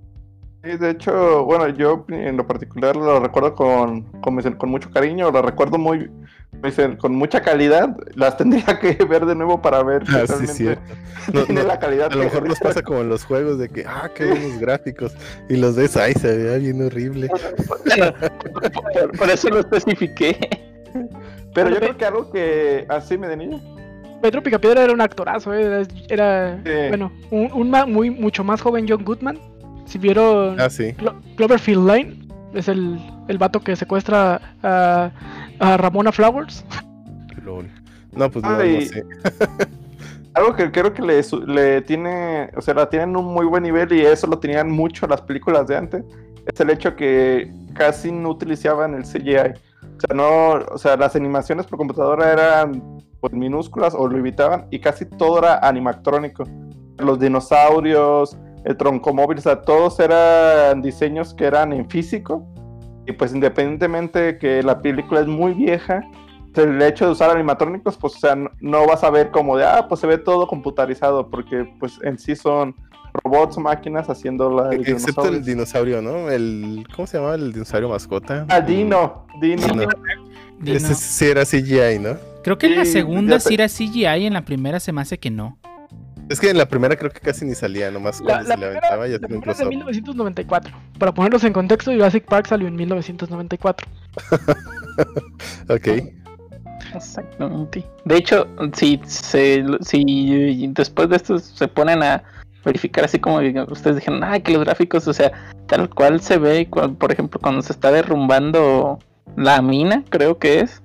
Hay unas partes donde tal cual se ve como si fuera un cuadrito, pero literalmente un cuadrito, nomás que se ven grande. Entonces tú dices en aquel tiempo, ah, no manches, está derrumbando la. Bueno, no es mina, era cantera. Está derrumbando la cantera. Pero ahorita lo ves y dices, nee, un cuadrito cualquiera de Lego o de plastilina que nomás se aventaron por ahí, ¿no? Pero sí, sí, sí, o sea, creo que este, estuvieron muy bien hechas estuvieron, pues creo que a la altura de lo que se podía hacer en esa época y más aparte, pues la actuación. A mí, bueno, no, a mí me gustó. Oh, y, Estoy checando, y- y- y eligieron a los actores correctos, además. Estoy checando el mucho. cast. Tiene un, tiene un cast de película de Avengers, güey. O sea, John Goodman como Pedro Picapiedra, Elizabeth Perkins como Vilma Picapiedra, Rick Moranis como Pablo Mármol, Halle Berry, Elizabeth Halle Taylor. Berry era, era la Ay, secretaria. sí, cierto. Ay, ¿cómo olvidarlo? Ah, sí, uf. Tiene un cast que cualquier película de Avengers envidiaría, güey. Y la verdad la historia, la- bueno, yo vi las dos, en lo particular para mí me gustó más la uno, que es- tiene todos los actores, en las dos ya los modificaron. Pero la historia de la uno, o sea, la trama ¿Le de, o sea, de la adopción de Bam y todo, está, la verdad, siento que, o sea, que es una historia muy decente, o sea, a mí me mantuvo entretenido todo el momento, todo el rato. Las acciones son excelentes. Y ahí descubrimos que Pedro eh, descubrió el cemento. Ah, caray. El de Pablo, Sí. El mientras es el de Pablo Mármol, todo está bien. No sé si al final de la película y este pues se re- dicen, "No, es que esta mezcla que se hizo la vamos a llamar como hija, como mi hija concrecia, se va a llamar el concreto." Dice el señor Rajuela al final de la película. ok. Ah, Es Sí, spoiler, pero pues ya- Ay, ya no mames, esa película pues, es más vieja que el Pancho. o sea, no manchen, si no la vieron es porque de plano. Y sí, es más vieja que el Pancho. De hecho, ¿qué año año. 95. ¿Qué año nació este Pancho? Ah, ya le puedo robar su información, ¿verdad? Ah, mira, dila, dila, Pancho, Ya para robarte. cada Para vez generar tus, y códigos, tus tres números detrás de la tarjeta, por favor. Sí. Tu, tu número de seguridad social. Obviamente sabemos el, penúltimo dígito, nomás di el último. Ah, No, bueno. Pero sí, sí fueron bastante buenas y entretenidas esas películas. Sí, como, como fun fact, en, en YouTube hay un video de cuando los Picapiedra anunciaban cigarros. Está divertido ver cómo en los tiempos que salieron los Picapiedra estaba, estaba bien que unas caricaturas anunciaran cigarros. Pero bueno, pasando a otras películas, eh, gustaría hablar un poquito de tres películas live action que a mí me gustan mucho. Eh, la primera es Scott Pilgrim vs. The World. Eh, una adaptación del cómic de O'Malley que creo que le hace mucha justicia al cómic. Digo, la historia no está calcada eh, totalmente. Digo, la, la historia central, que es el que tiene que pelear contra los siete ex de Ramona y todo esto, es la base es la misma. Pero cambian, cambiaron algunos de los ex, cambiaron el, el cómo son, el cómo, el cómo son las peleas. Eh, y creo que de forma acertada, porque no se hubieran visto tan bien en, a como están en papel, a como se hubieran visto ya en, en, en live action. La elección de actores también estuvo muy bien. Michael Cera se parece a Scott Pilgrim un chorro. Yo creo que es, creo que es mientras dibujaban el cómic, creo que eh, estaban pensando en Michael Cera. Y otra de alguien tiene que algo que decir de Scott Pilgrim. ¿Alguien le vio Scott Pilgrim? Sí, bueno, a mí me Eh. gustaría agregar que, bueno, no sé si a ustedes les pasó, pero, o sea, esa película, sí me sigue gustando la película y el cómic, pero fíjate que lo volví a leer hace poco y sí siento que, que cambió mucho mi perspe- perspectiva este, de cuando lo vi originalmente. Siento que sí está hecho en, en- en una época y que cuando yo lo leí, digamos que era una época diferente a lo, a la que vivo actualmente. Y no, no me sentí tan apegado a ciertos personajes como en la segunda, en esta otra lectura que le, que le di. Creo que sí, sí está enfocado a cierto público. Fíjate que cuando lo escribieron, probablemente tú estabas en la misma etapa que yo cuando lo leíste la primera vez, que es universidad más o menos. Que es la misma edad en la que estaba Scott Pilgrim. Entonces, muchas cosas que la pasaban en el cómic te estaban pasando a ti. O, Pero o es pasaban universidad por gringa situaciones- porque pues eh, nunca, nunca pasan, ¿eh? Sí, No, digo, pero- yo, yo, yo nunca peleé con alguien y este y un vato vegano tenía superpoderes, ¿verdad? Pero No, No, había no, casilleros, pero obviamente ni gimnasio. tenías que ir tenías que ir un poquito más, más al, al- fondo ¿no? de todo de que vas a empezar a independizarte como pues, como persona empezás a tener tus propios problemas ya de entre adulto y no adulto eh, y ese tipo de cosas que refleja Scott Pilgrim Más- Ah, bueno. creo que Scott Pilgrim se refiere más al, a esa transición de, de pasar de un chavo a adulto y, cómo ciertas responsabilidades empiezan a, a, a- a, pues, a caer en ti ¿no? Creo que es de lo que habla Scott Pilgrim. Y creo que estar en la edad de- que tiene Pilgrim en el cómic y tú estar en la misma edad, sí ayuda mucho a identificarte con el personaje. Sí, definitivamente, sí lo sentí, sí lo sentí así. De hecho, la escena en la que está jugando PSP tirado en su sillón fue una escena que, pues, no- digo, estoy que seguro que la mayoría de ustedes la vivió. Menos los que nos No, con sus consolas portátiles. Yo tenía un Game Boy Color porque era pobre. Yo, yo solo ten- yo solo tuve Game Boy Tabique y bueno, luego después el Advance. Aunque yo tuve mi PSP hace tres años, así que. De todos modos, el, el Pancho apenas lo está viviendo. Sí, Pancho apenas está viviendo. ¿Tú qué, Pancho? Sí, a- algo que me gusta mucho es que Soy un adulto. ya, ya. Lo que me gustó mucho es que a pesar de que tiene mucha fantasía, o sea, no cae en lo ridículo y de hecho eh, tiene un sentido muy particular en la narrativa, a veces, o sea, lo- los textos que salen y las acciones que toman los personajes. O sea, siempre es acorde a la película y pues ya, aunque hay superpoderes, entre comillas, no, o sea, no cae en lo ridículo ni en lo exagerado. Solo si eres vegano. Sí, y luego la- también la- los chistes de lo vegano y todo eso son chistes muy, muy de, de- de ese momento, ¿no? Eh, ya ahorita está más normalizado el ser vegano y ya no está chistoso burlarte de ellos. Ah, ¿no? Ah, bueno. Bueno, De- ya, no ya no ya no claro. tan bien, ya no tan bien visto. Dejaré de Pero bueno. hacerlo. Si ya no hay más, pasaría a, la- a mi siguiente adaptación de la que quiero hablar, que es Animal World. Animal World, ah, por cierto, Scott Pilgrim está en Netflix, así como Animal World. Eh, Animal World está basado en un anime que se llama, ah, se me fue el nombre, Dio, Kaiji Diccionario Ultim- humano. Ultimate Survivor, que está basado en un manga también, sí. Sí. Eh, es- está basado en la primera parte de este anime, eh, que es todo el arco del barco, si mal no recuerdo. Eh, la verdad está muy padre, es de producción china. De hecho tiene dos Golden Rooster, que es como el Oscar, chi- el Oscar chino. Eh, tiene participación de uno que otro este, actor estadounidense también de renombre. Y la verdad está sorprendentemente buena. Si le pueden dar una oportunidad a Animal World, en Netflix, véanla por favor. Una duda, eh, si yo no he visto ni el anime o el manga, No tiene eh, nada que ¿puedo ver, no la importa. No importa. Y es ni- autocon- Ah, perfecto. Y es autoconclusiva. Sí. Entonces la Perfecto. historia termina en esa película, no hay más. Tengo algo que ver. Sí, está chido, sí, Una- vela. Sí, una excelente adaptación. Me- digo, también no es muy difícil adaptar Kaiji. Es una serie muy, muy cruda, muy real. Por las cosas que le pasan al protagonista. Pero la verdad es que sí es una adaptación excelente. Muy, muy buena, muy divertida. Y sí, autoconclusiva. La puedes ver y volver a ver porque está muy buena. Y toda la parte, to- toda la parte del cómo manejan el cómo, cómo son los juegos de cartas, porque hay juegos de cartas y toda la trama se basa en ellos. Eh, y no, no, no como en Yu-Gi-Oh! Eh, Ah, la manejan muy padre toda la parte de los juegos de cartas. Y como eh, la. ¿Cómo llevas el conteo? Hay un conteo ahí que tienen que llevar ellos para ir ah, como en Yu-Gi-Oh! Sí, Sí, o sea, lleva. Sí juega con, con, el- con los juegos. Sí los, sí los ve desde el punto de vista de estrategia. Y no tanto como en Yu-Gi-Oh! que voy a robar la carta que me va a ganar el duelo. Sino más bien aquí es un. Si, si hubiese un anime para, de juegos de cartas bien hecho, el vato podría estar pensando: Ok, ya robé tantas cartas de esta, me queda una, me quedan 20 cartas en el deck. Probablemente robe la, esa carta en los siguientes 5 turnos, así que tengo que aguantar. Eso, a eso lo- que el corazón de las cartas no existe. Ajá, exactamente. Les Exactamente. voy a platicar más o menos la trama de la, de la película rápido, así sin, sin tratar de que no caigan en spoilers.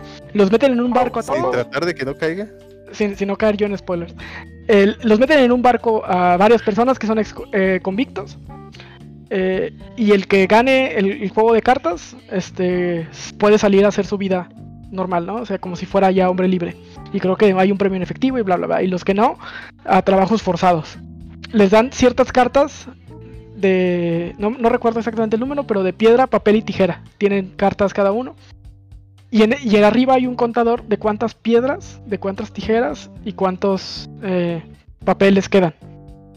Entonces tú tienes que jugar a tres partidas contra cada uno de los del barco. eh, un juego de piedra, papel y tijera con las cartas que tienes. Entonces obviamente tu única referencia es el contador que hay arriba de cuántas piedras, papel y tijera hay y cuál es la probabilidad que tenga el otro jugador con el que estás jugando. Ok, Más o menos. interesante. Sí, la, la- la- digo, la- la historia está bastante interesante. eh, la parte que pone de, de nervios está, de- está muy chida. Si, si le pueden dar una chance, sí, van a pasar un- unas buenas dos horas. ¿Algo más? Para pasar a Watchmen. Si no, paso a Watchmen. Ah, Watchmen, Watchmen. eh, esta película de Zack Snyder, ¿sí? ¿Sí la de Zack Snyder? Sí. ¿Recuerdan de alguien? Sí, gracias. Vas a ser mi diccionario oficial de los puntos que se me de los puntos que se me olvidan, güey. Este, esta película de Zack Snyder que eh, es una muy adaptación muy fiel al cómics. Hay algunas partes que siento que estuvo bien que no, no se traslaparan exactamente calcadas como en el cómic, eh, como el final, del cual no voy a hacer spoiler. De aquí también, bueno, no exactamente la película, pero también hay, hay una secuela adaptación de HBO que también si, tienen- si pueden darle una oportunidad, eh, también denle. Contraten un mes de HBO Go y se la avientan rapidito, son como 10 capítulos. Ok, va. Eh, sí, tal vez puede ser. Definitivamente.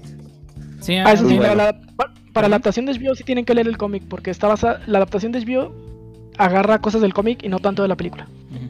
Sí, ah, bueno, la adaptación que hizo es. Me perdiste. Ay, el cómic está muy bueno, deberías leerlo, te lo presto. Eh, la, Me digo, la, perdieron.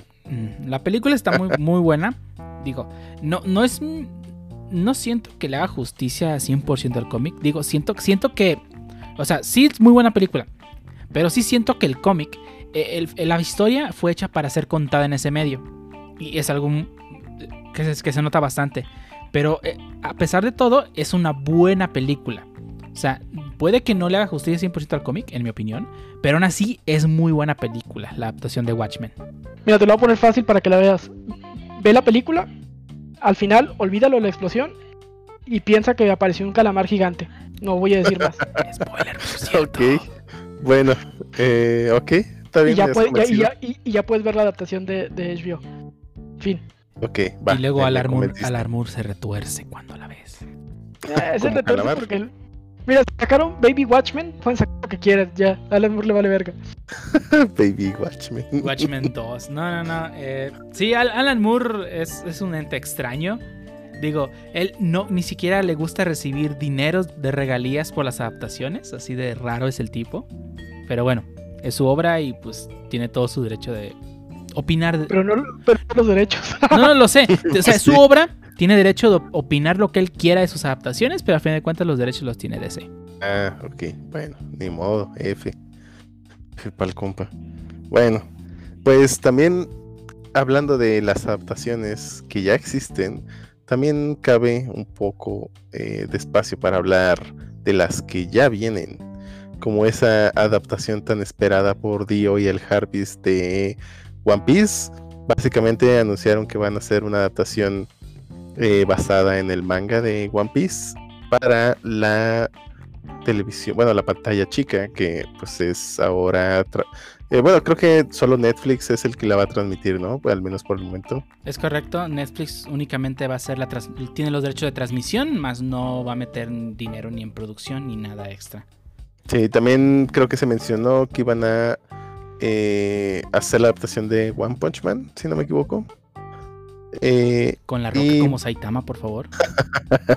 eh, bueno, no sé. Ah, habías dicho también el otro día que iban a hacer la adaptación de Stains Gate, ¿sí? No? ¿Sí? Sí, es correcto, también va a haber una adaptación de Steins Gate a, a live action con la roca como Mr. Brown, que ese ese sí le queda, no mames. Ese sí estaría bien. Sí, eh, no estaría nada mal que estuviera ahí como Mr. Brown. Y bueno, una que ya mencionó Ángel, eh, el señor Lee Chan. es este, bueno, la, la única que medio me interesa, pero pues sé que me va a decepcionar, es la de Avatar, el último maestro Aria. Pero pues lo único que medio me hace descansar un poco es que pues lo, los productores están muy involucrados, ¿no? Eh, bueno, las personas que estuvieron en el- la serie original, ¿no? Entonces no le Eh, tienes Igual se fe va a la- involucrada, porque si va a estar bien chida la historia, pero se va a ver horrible también, así Mm. tipo los dragones de, de Game of Thrones, pues, también así como que... No, digo, la verdad, en Avatar, pues, mucho de lo importante es la historia. Sé que, bueno, sé que la gran mayoría de la acción es, eh, pues, requeriría muchos efectos visuales y presupuesto. Sí, creo que va a estar bien complicado que, que pues, hagan la historia sin hacer esto, ¿no? Digo, porque todos los maestros requerirían mucho CGI, ¿no? Ah, espero que se vea bien. Si no, digo, pues ya he disfrutado series con pésima animación o como Berserk. eh, supongo que sería igual. Eh, no pasa que no la vea y ya, ¿no?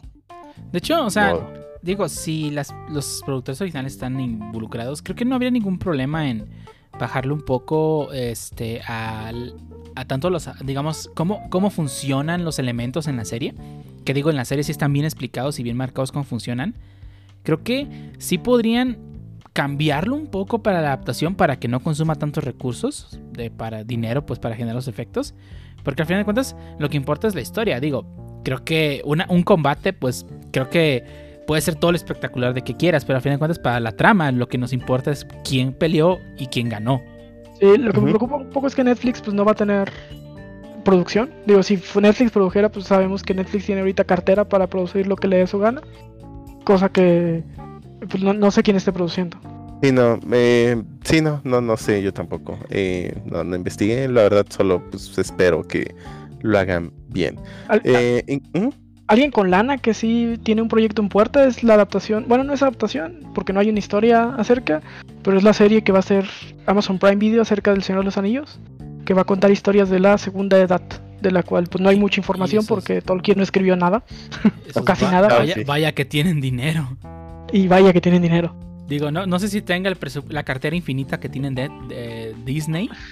Ah, pues no, creo que nadie, pero, pero al menos sí, sí tiene con qué. Pues no sé, Amazon, pues su dueño es Jeff Bezos, el hombre más rico del mundo. No sé si. Ah, bueno, pero una Pero- cosa es el individuo y otra cosa Sí, es la empresa. una cosa, sí, una cosa es eso. O sea, Jeff Bezos no sé si tenga todo el dinero que todo el conglomerado de Disney.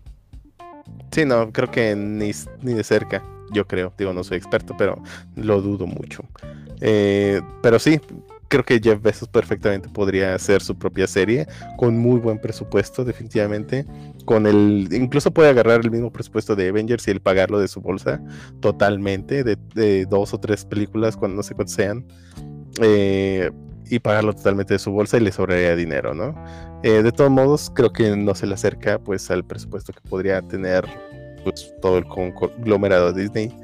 Eh, y no sé siquiera eh, cómo se compare con el de Netflix. Pero bueno, de todos modos, de que eh, pues no va a estar apoyado por Netflix, pues ya, eh, ni modo, ¿no? Eh, y pues ya creo que creo que son todas las adaptaciones que tenemos.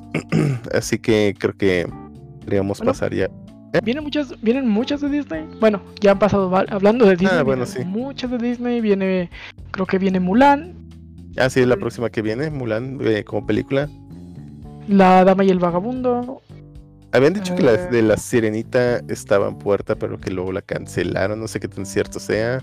Eh, Ya estoy Eh, investigando un poco más y igual creo que sigue en pie eh, porque la, bueno, la actriz que iba a interpretar a Serenita eh, envió un tweet diciendo que pues todo continúa. Igual pues la fecha es la que pues me imagino igual con el coronavirus. Sí, sí quieras o no tuvieron bastante problemas o tuvo mucha gente en contra de la actriz que iba a interpretarla, pero al parecer aún continúa todo en pie.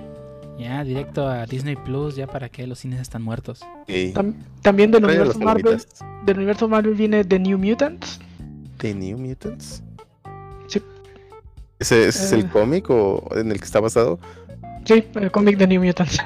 Sí, y no- y nos Así falta agregar que, que- que es- espero que no hayan olvidado que el universo Marvel es una adaptación live action de cómics. Sí, de hecho. Sí, sí, es correcto.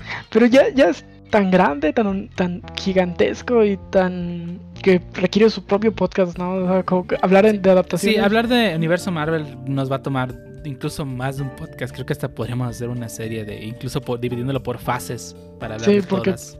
Porque Sí, de- son muchas. vienen. un- o sea, si te hablas de adaptaciones de Marvel, pues podemos hablar de todas las que vienen: que viene Black Widow, que viene de Eternals, que viene pues, de New Mutants. Sí, pero, o sea, Y- No, en realidad al- de Disney también vienen lo que quería muchísimas, ¿no? llegar Pero con, con el comentario de que es una adaptación de live action, yo, yo creo que, que el universo Marvel ya es su propio elemento. Ya ni siquiera tenemos ¿Cuenta por qué con- ya ni siquiera debería contar como adaptación, porque todas las historias, o sea, a pesar de que sí tienen cierta base en hechos que pasaron en los cómics, yo siento que ya es su propio ente. Y ya ni siquiera tener esa comparativa, es que en los cómics pasó esto, yo creo que ya ni siquiera es algo válido, porque yo siento que ya es su propio ente. Civil War es- nomás tiene el nombre de Civil War. Exacto, sí, nomás tiene el nombre de Civil War. Eh, La verdad es que sí, es, son películas, o sea, no todas son buenas, 2. Pero, digo, la, la verdad es que... Eh, deja eh, Guardianes de la Galaxia 3. en Eh. Iron Man 3. ¿hay o sea- tres de los guardianes? No, no hay. Mm, Thor 2. Ah, ok. Digo, No, no, no Por eso yo-. No, Thor, Thor Ragnarok, no. Thor Perdón. Ragnarok es Guardianes de la Galaxia 2.5. Sí, cierto. Thor 2 es la que. De hecho, nadie se acuerda de Thor 2. güey. Thor No, 2 pues es, no, es la de es que- los Dark Elves. Sí, está horrible. Donde se vuelve mala Natalie Portman y así. Sí. Bueno. ¿Sale sí, Natalie Portman? Vaya. sí. De hecho, es la última que salió del universo Marvel. Mm, eh, físicamente sí, porque sale en fotografías en la, en la de Avengers. eh, Bueno, y cuando regresan en el tiempo al último y eso. Ajá, y esa es la última. eh, sí, de hecho, sí, en Infinity. Digo, perdón, en. ¿Cómo se llama la última película? Eh, Endgame. Endgame, ajá. Ahí vuelve a salir. Órale. No, no recuerdas. Y esa sí la vi. Sale como 5 minutos y no tiene gran relevancia. De hecho, sale en, un- en una escena y nomás. Ah, no, Sí, no es cierto, sí sale más tiempo, tienes razón. Salen Sí, varias escenas. Digo, no sé si sea la actriz de verdad o solo sean partes de la, de la Thor 2 que nadie. que, que no se usaron. Según yo, creo que sí fueron partes del- de la otra que no se usaron porque ya nadie quería. Ni madre. Bueno, Natalie ya no quería nada con Marvel. Ah, pero ya fue, vio el éxito, vio el varo y ahora sí volvió, ¿verdad? Pa- va a volver para la, rock, de la de Thor 4. Ya le, le- Eh, le- Chris Hemsworth es Chris Hemsworth. sí, sí, sí. le- No, le- bueno, van a le- hacer más. le- sí, sí, y le llegaron al varo, sí. na- na- nadie está fuera Ah, no, del- pues del sí, presupuesto sí. de Disney. Nadie está fuera del presupuesto Nadie. de Disney. Todo tiene un precio y Disney tiene con qué. Sí. Oh, sí. Bien, bien dicen que si- Disney sí puede decir, si no puedo contigo, te compro. ¿Quiere decir que Disney puede comprar el Pancho? Sí. Sí. De hecho, está en venta Disney si, si quieres comprar este podcast y que sea Disney's Stop the Whips, completamente de acuerdo, por favor, hazlo. Sí, por favor. Ponemos, ponemos canciones del club de Mickey Mouse durante todo el podcast, güey. No hay Sí, pedo. sí, sí, no hay pedo, no hay pedo. Mm. Pero bueno, alguien tiene que agregar algo más a ese Vale. tema, sino para ya darle salida. Pues nada, como para cerrar, las adaptaciones no tienen que ser una calca del material original. La idea es presentar algo diferente, entretener y en me- menor medida satisfacer un poco a los fans del material original. ¿no? De acuerdo. Pues sí, espero que no, no volver a ver fiascos como Dragon Ball Evolution, por favor. Se grabó en Durango. Sí, sí, sí. Y Pancho fue, fue este extra, me dijeron por ahí. Sí, se grabó en una universidad de Durango, este, donde estudió el Pancho. No, no es cierto. Eso último es No, pero, pero estuvo a punto de ser la tortuga del maestro Roshi. Sabes si es cierto. Pero bueno, eh, recuerden que si tienen algún comentario de alguna de las adaptaciones live action que hablamos aquí o de algunas que se nos hayan pasado, lo escuchamos en nuestras redes sociales. Y sin más, pasamos a las despedidas.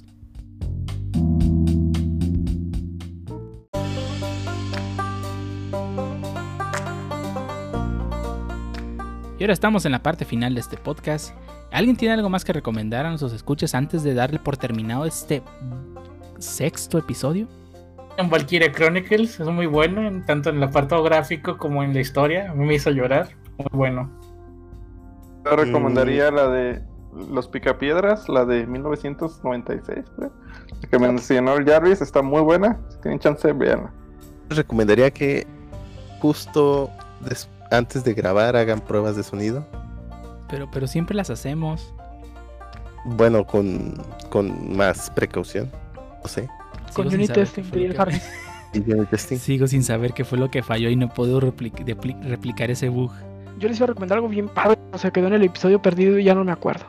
No, LOL. eh, eso es solo para patrons. Patreons. Escuchar el episodio perdido a ver si le entiendes algo y, y Sí, acordarte. el episodio perdido que no se le entiende nada. Es que se grabó en Animalist de... Ni siquiera Bueno, el de animal Animal está tan mocho. Cero, cero, cero, cero.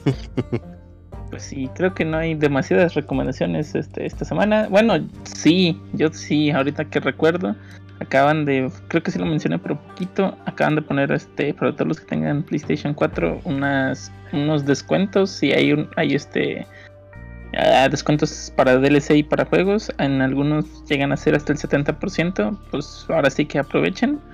Si son de los que les gustan los juegos como Maiden, um, NF, bueno, de la Maiden de NFL, obviamente. NBA, inclusive FIFA, están en, hay unos que están en 70% de descuento. Entonces, si no lo querían, no lo habían comprado porque estaba caro, es un momento, muchachos. Y también otros juegos como Call of Duty Black Ops, creo que es el otro. Y hay otros, Road to Boruto, eh, Jump Force. Adelante, dense si tienen el dinerito. No, no compren Jump Force, por favor, háganse un favor y no compren Jump Force. Eh, el mago oscuro, ¿cómo no? está horrible. Es, un Naruto Brawler más del montón. Ah, pero con el mago oscuro. Eh, bueno, lo bueno es que podrías haber mencionado que sale Dai, pero bueno. Yo lo que voy a recomendarles este episodio es que vean la serie de Parasite de Maxim que llegó a Netflix. La pueden buscar y pues es una muy buena serie de anime, anime 24 capítulos con una historia muy buena, personajes entrañables y una mano que te vas a encariñar con ella. Ah, ok. Ah, Es Y porque, es, es porque es Aya Girano la voz, por eso. sí, sí. Y tiene live action. Sí, tiene live action que, que bueno, hey, no lo vean. Ya recordé mi recomendación. Mi recomendación es vayan a la aplicación de Google Películas y renten Superman Red Son. Sí, sí, háganlo, por favor. Me encantó, es una muy buena adaptación, Superman Red Son, por favor. ¿Y solo, solo, solo está ahí? También está en YouTube. Ah, Es de la misma plataforma, güey. Ah, En sí, realidad. cierto. Ah, sí, se me olvida a veces Oh, que, bueno. que Google tiene control de medio internet. Sí, pero si lo si tienes cuenta familiar y la rentas en Google Play Películas, se abre para todos los que tengan en tu cuenta familiar. Ah, ok. ¿Cuántos Igual a la compra, familiar? cuando compras películas en Google Play Películas, todos los que estén dentro de tu cuenta familiar la van a poder ver en YouTube también.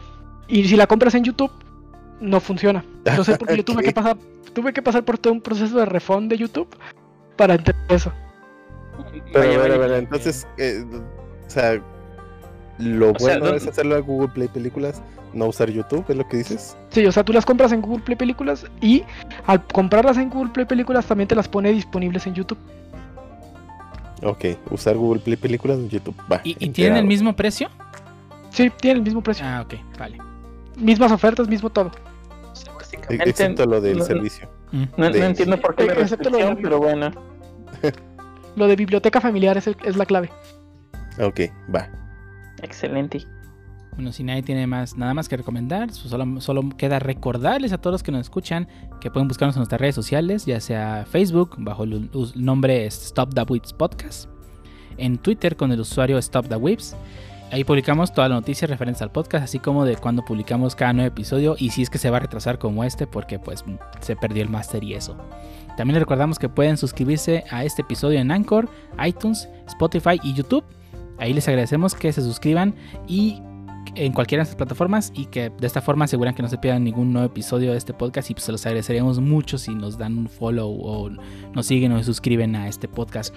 Y nada más queda agradecerles a todos que nos escucharon en este episodio del podcast, así como a todos los que nos acompañaron en la grabación, producción y edición del mismo. Y a ustedes dónde nos pueden encontrar. Empezamos con el Harvis. Claro que sí. Ah, en mi caso pueden encontrarme en Twitter como el-harvey93 y en GitHub como harp1193. Allí estamos. Continuamos bien, con eh. el Pancho. No, el Pancho al final. Eh, a mí me pueden encontrar en GitHub, que, ah, bueno, usando la URL de github.com diagonal XOTL. Eh, y pues ya, eh, síganme, vean que mis repos vacíos y así. Eh, ¿Y y en Twitter dónde te pueden encontrar? Ah, bueno, sí, eh, un Twitter que no uso. eh, busquen el usuario el-XOTL. No va a haber nada. eh, pero bueno, ahí está. Pero ahí está.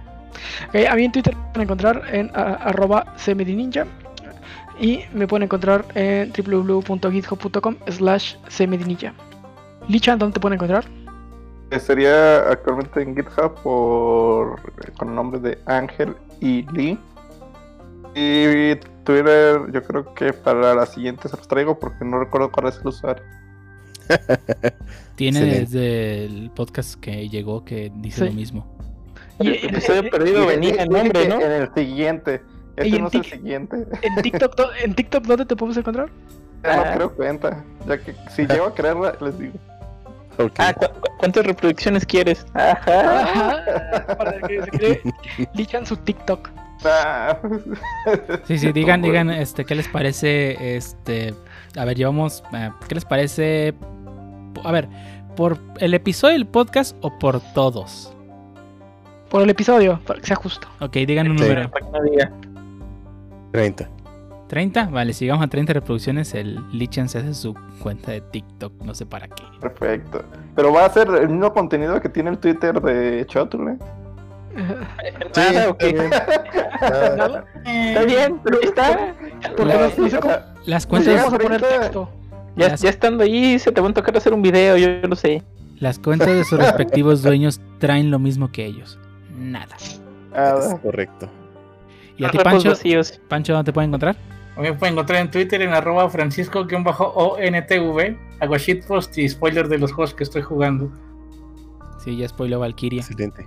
El perro. Nintendo, Demasiado. Ni... Nintendo cheat posting. Nintendo Ay. posting. ¿Ya Mejor. eres De de- ¿Ya eres todo. de Nintenderos, Pancho? Ajá. No shitpost de temas de Nintendo. No shitposteo noticias falsas de Nintendo. Ah, cómo no. Pones que va a llegar la cuarta generación de remake. Eminente. No, no, no. Pero bueno. Y creo que eso sería todo por este sexto episodio de Stop That With No, no Podcast. olviden dejar feedback. No olviden dejar feedback. Y bueno, ¿algo más que agregar antes de irnos? Eh, suscríbanse en la campanita. ¿Sí? ¿Por qué no? ¿Por qué no? Vámonos ya. Vámonos ya, Ya. pues. Digo, Y ya. spoiler. A ver si no se pierde este otro episodio.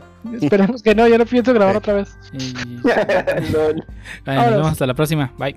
Próxima. Bye. Bye. Sas. Váyanse, no hay torneo.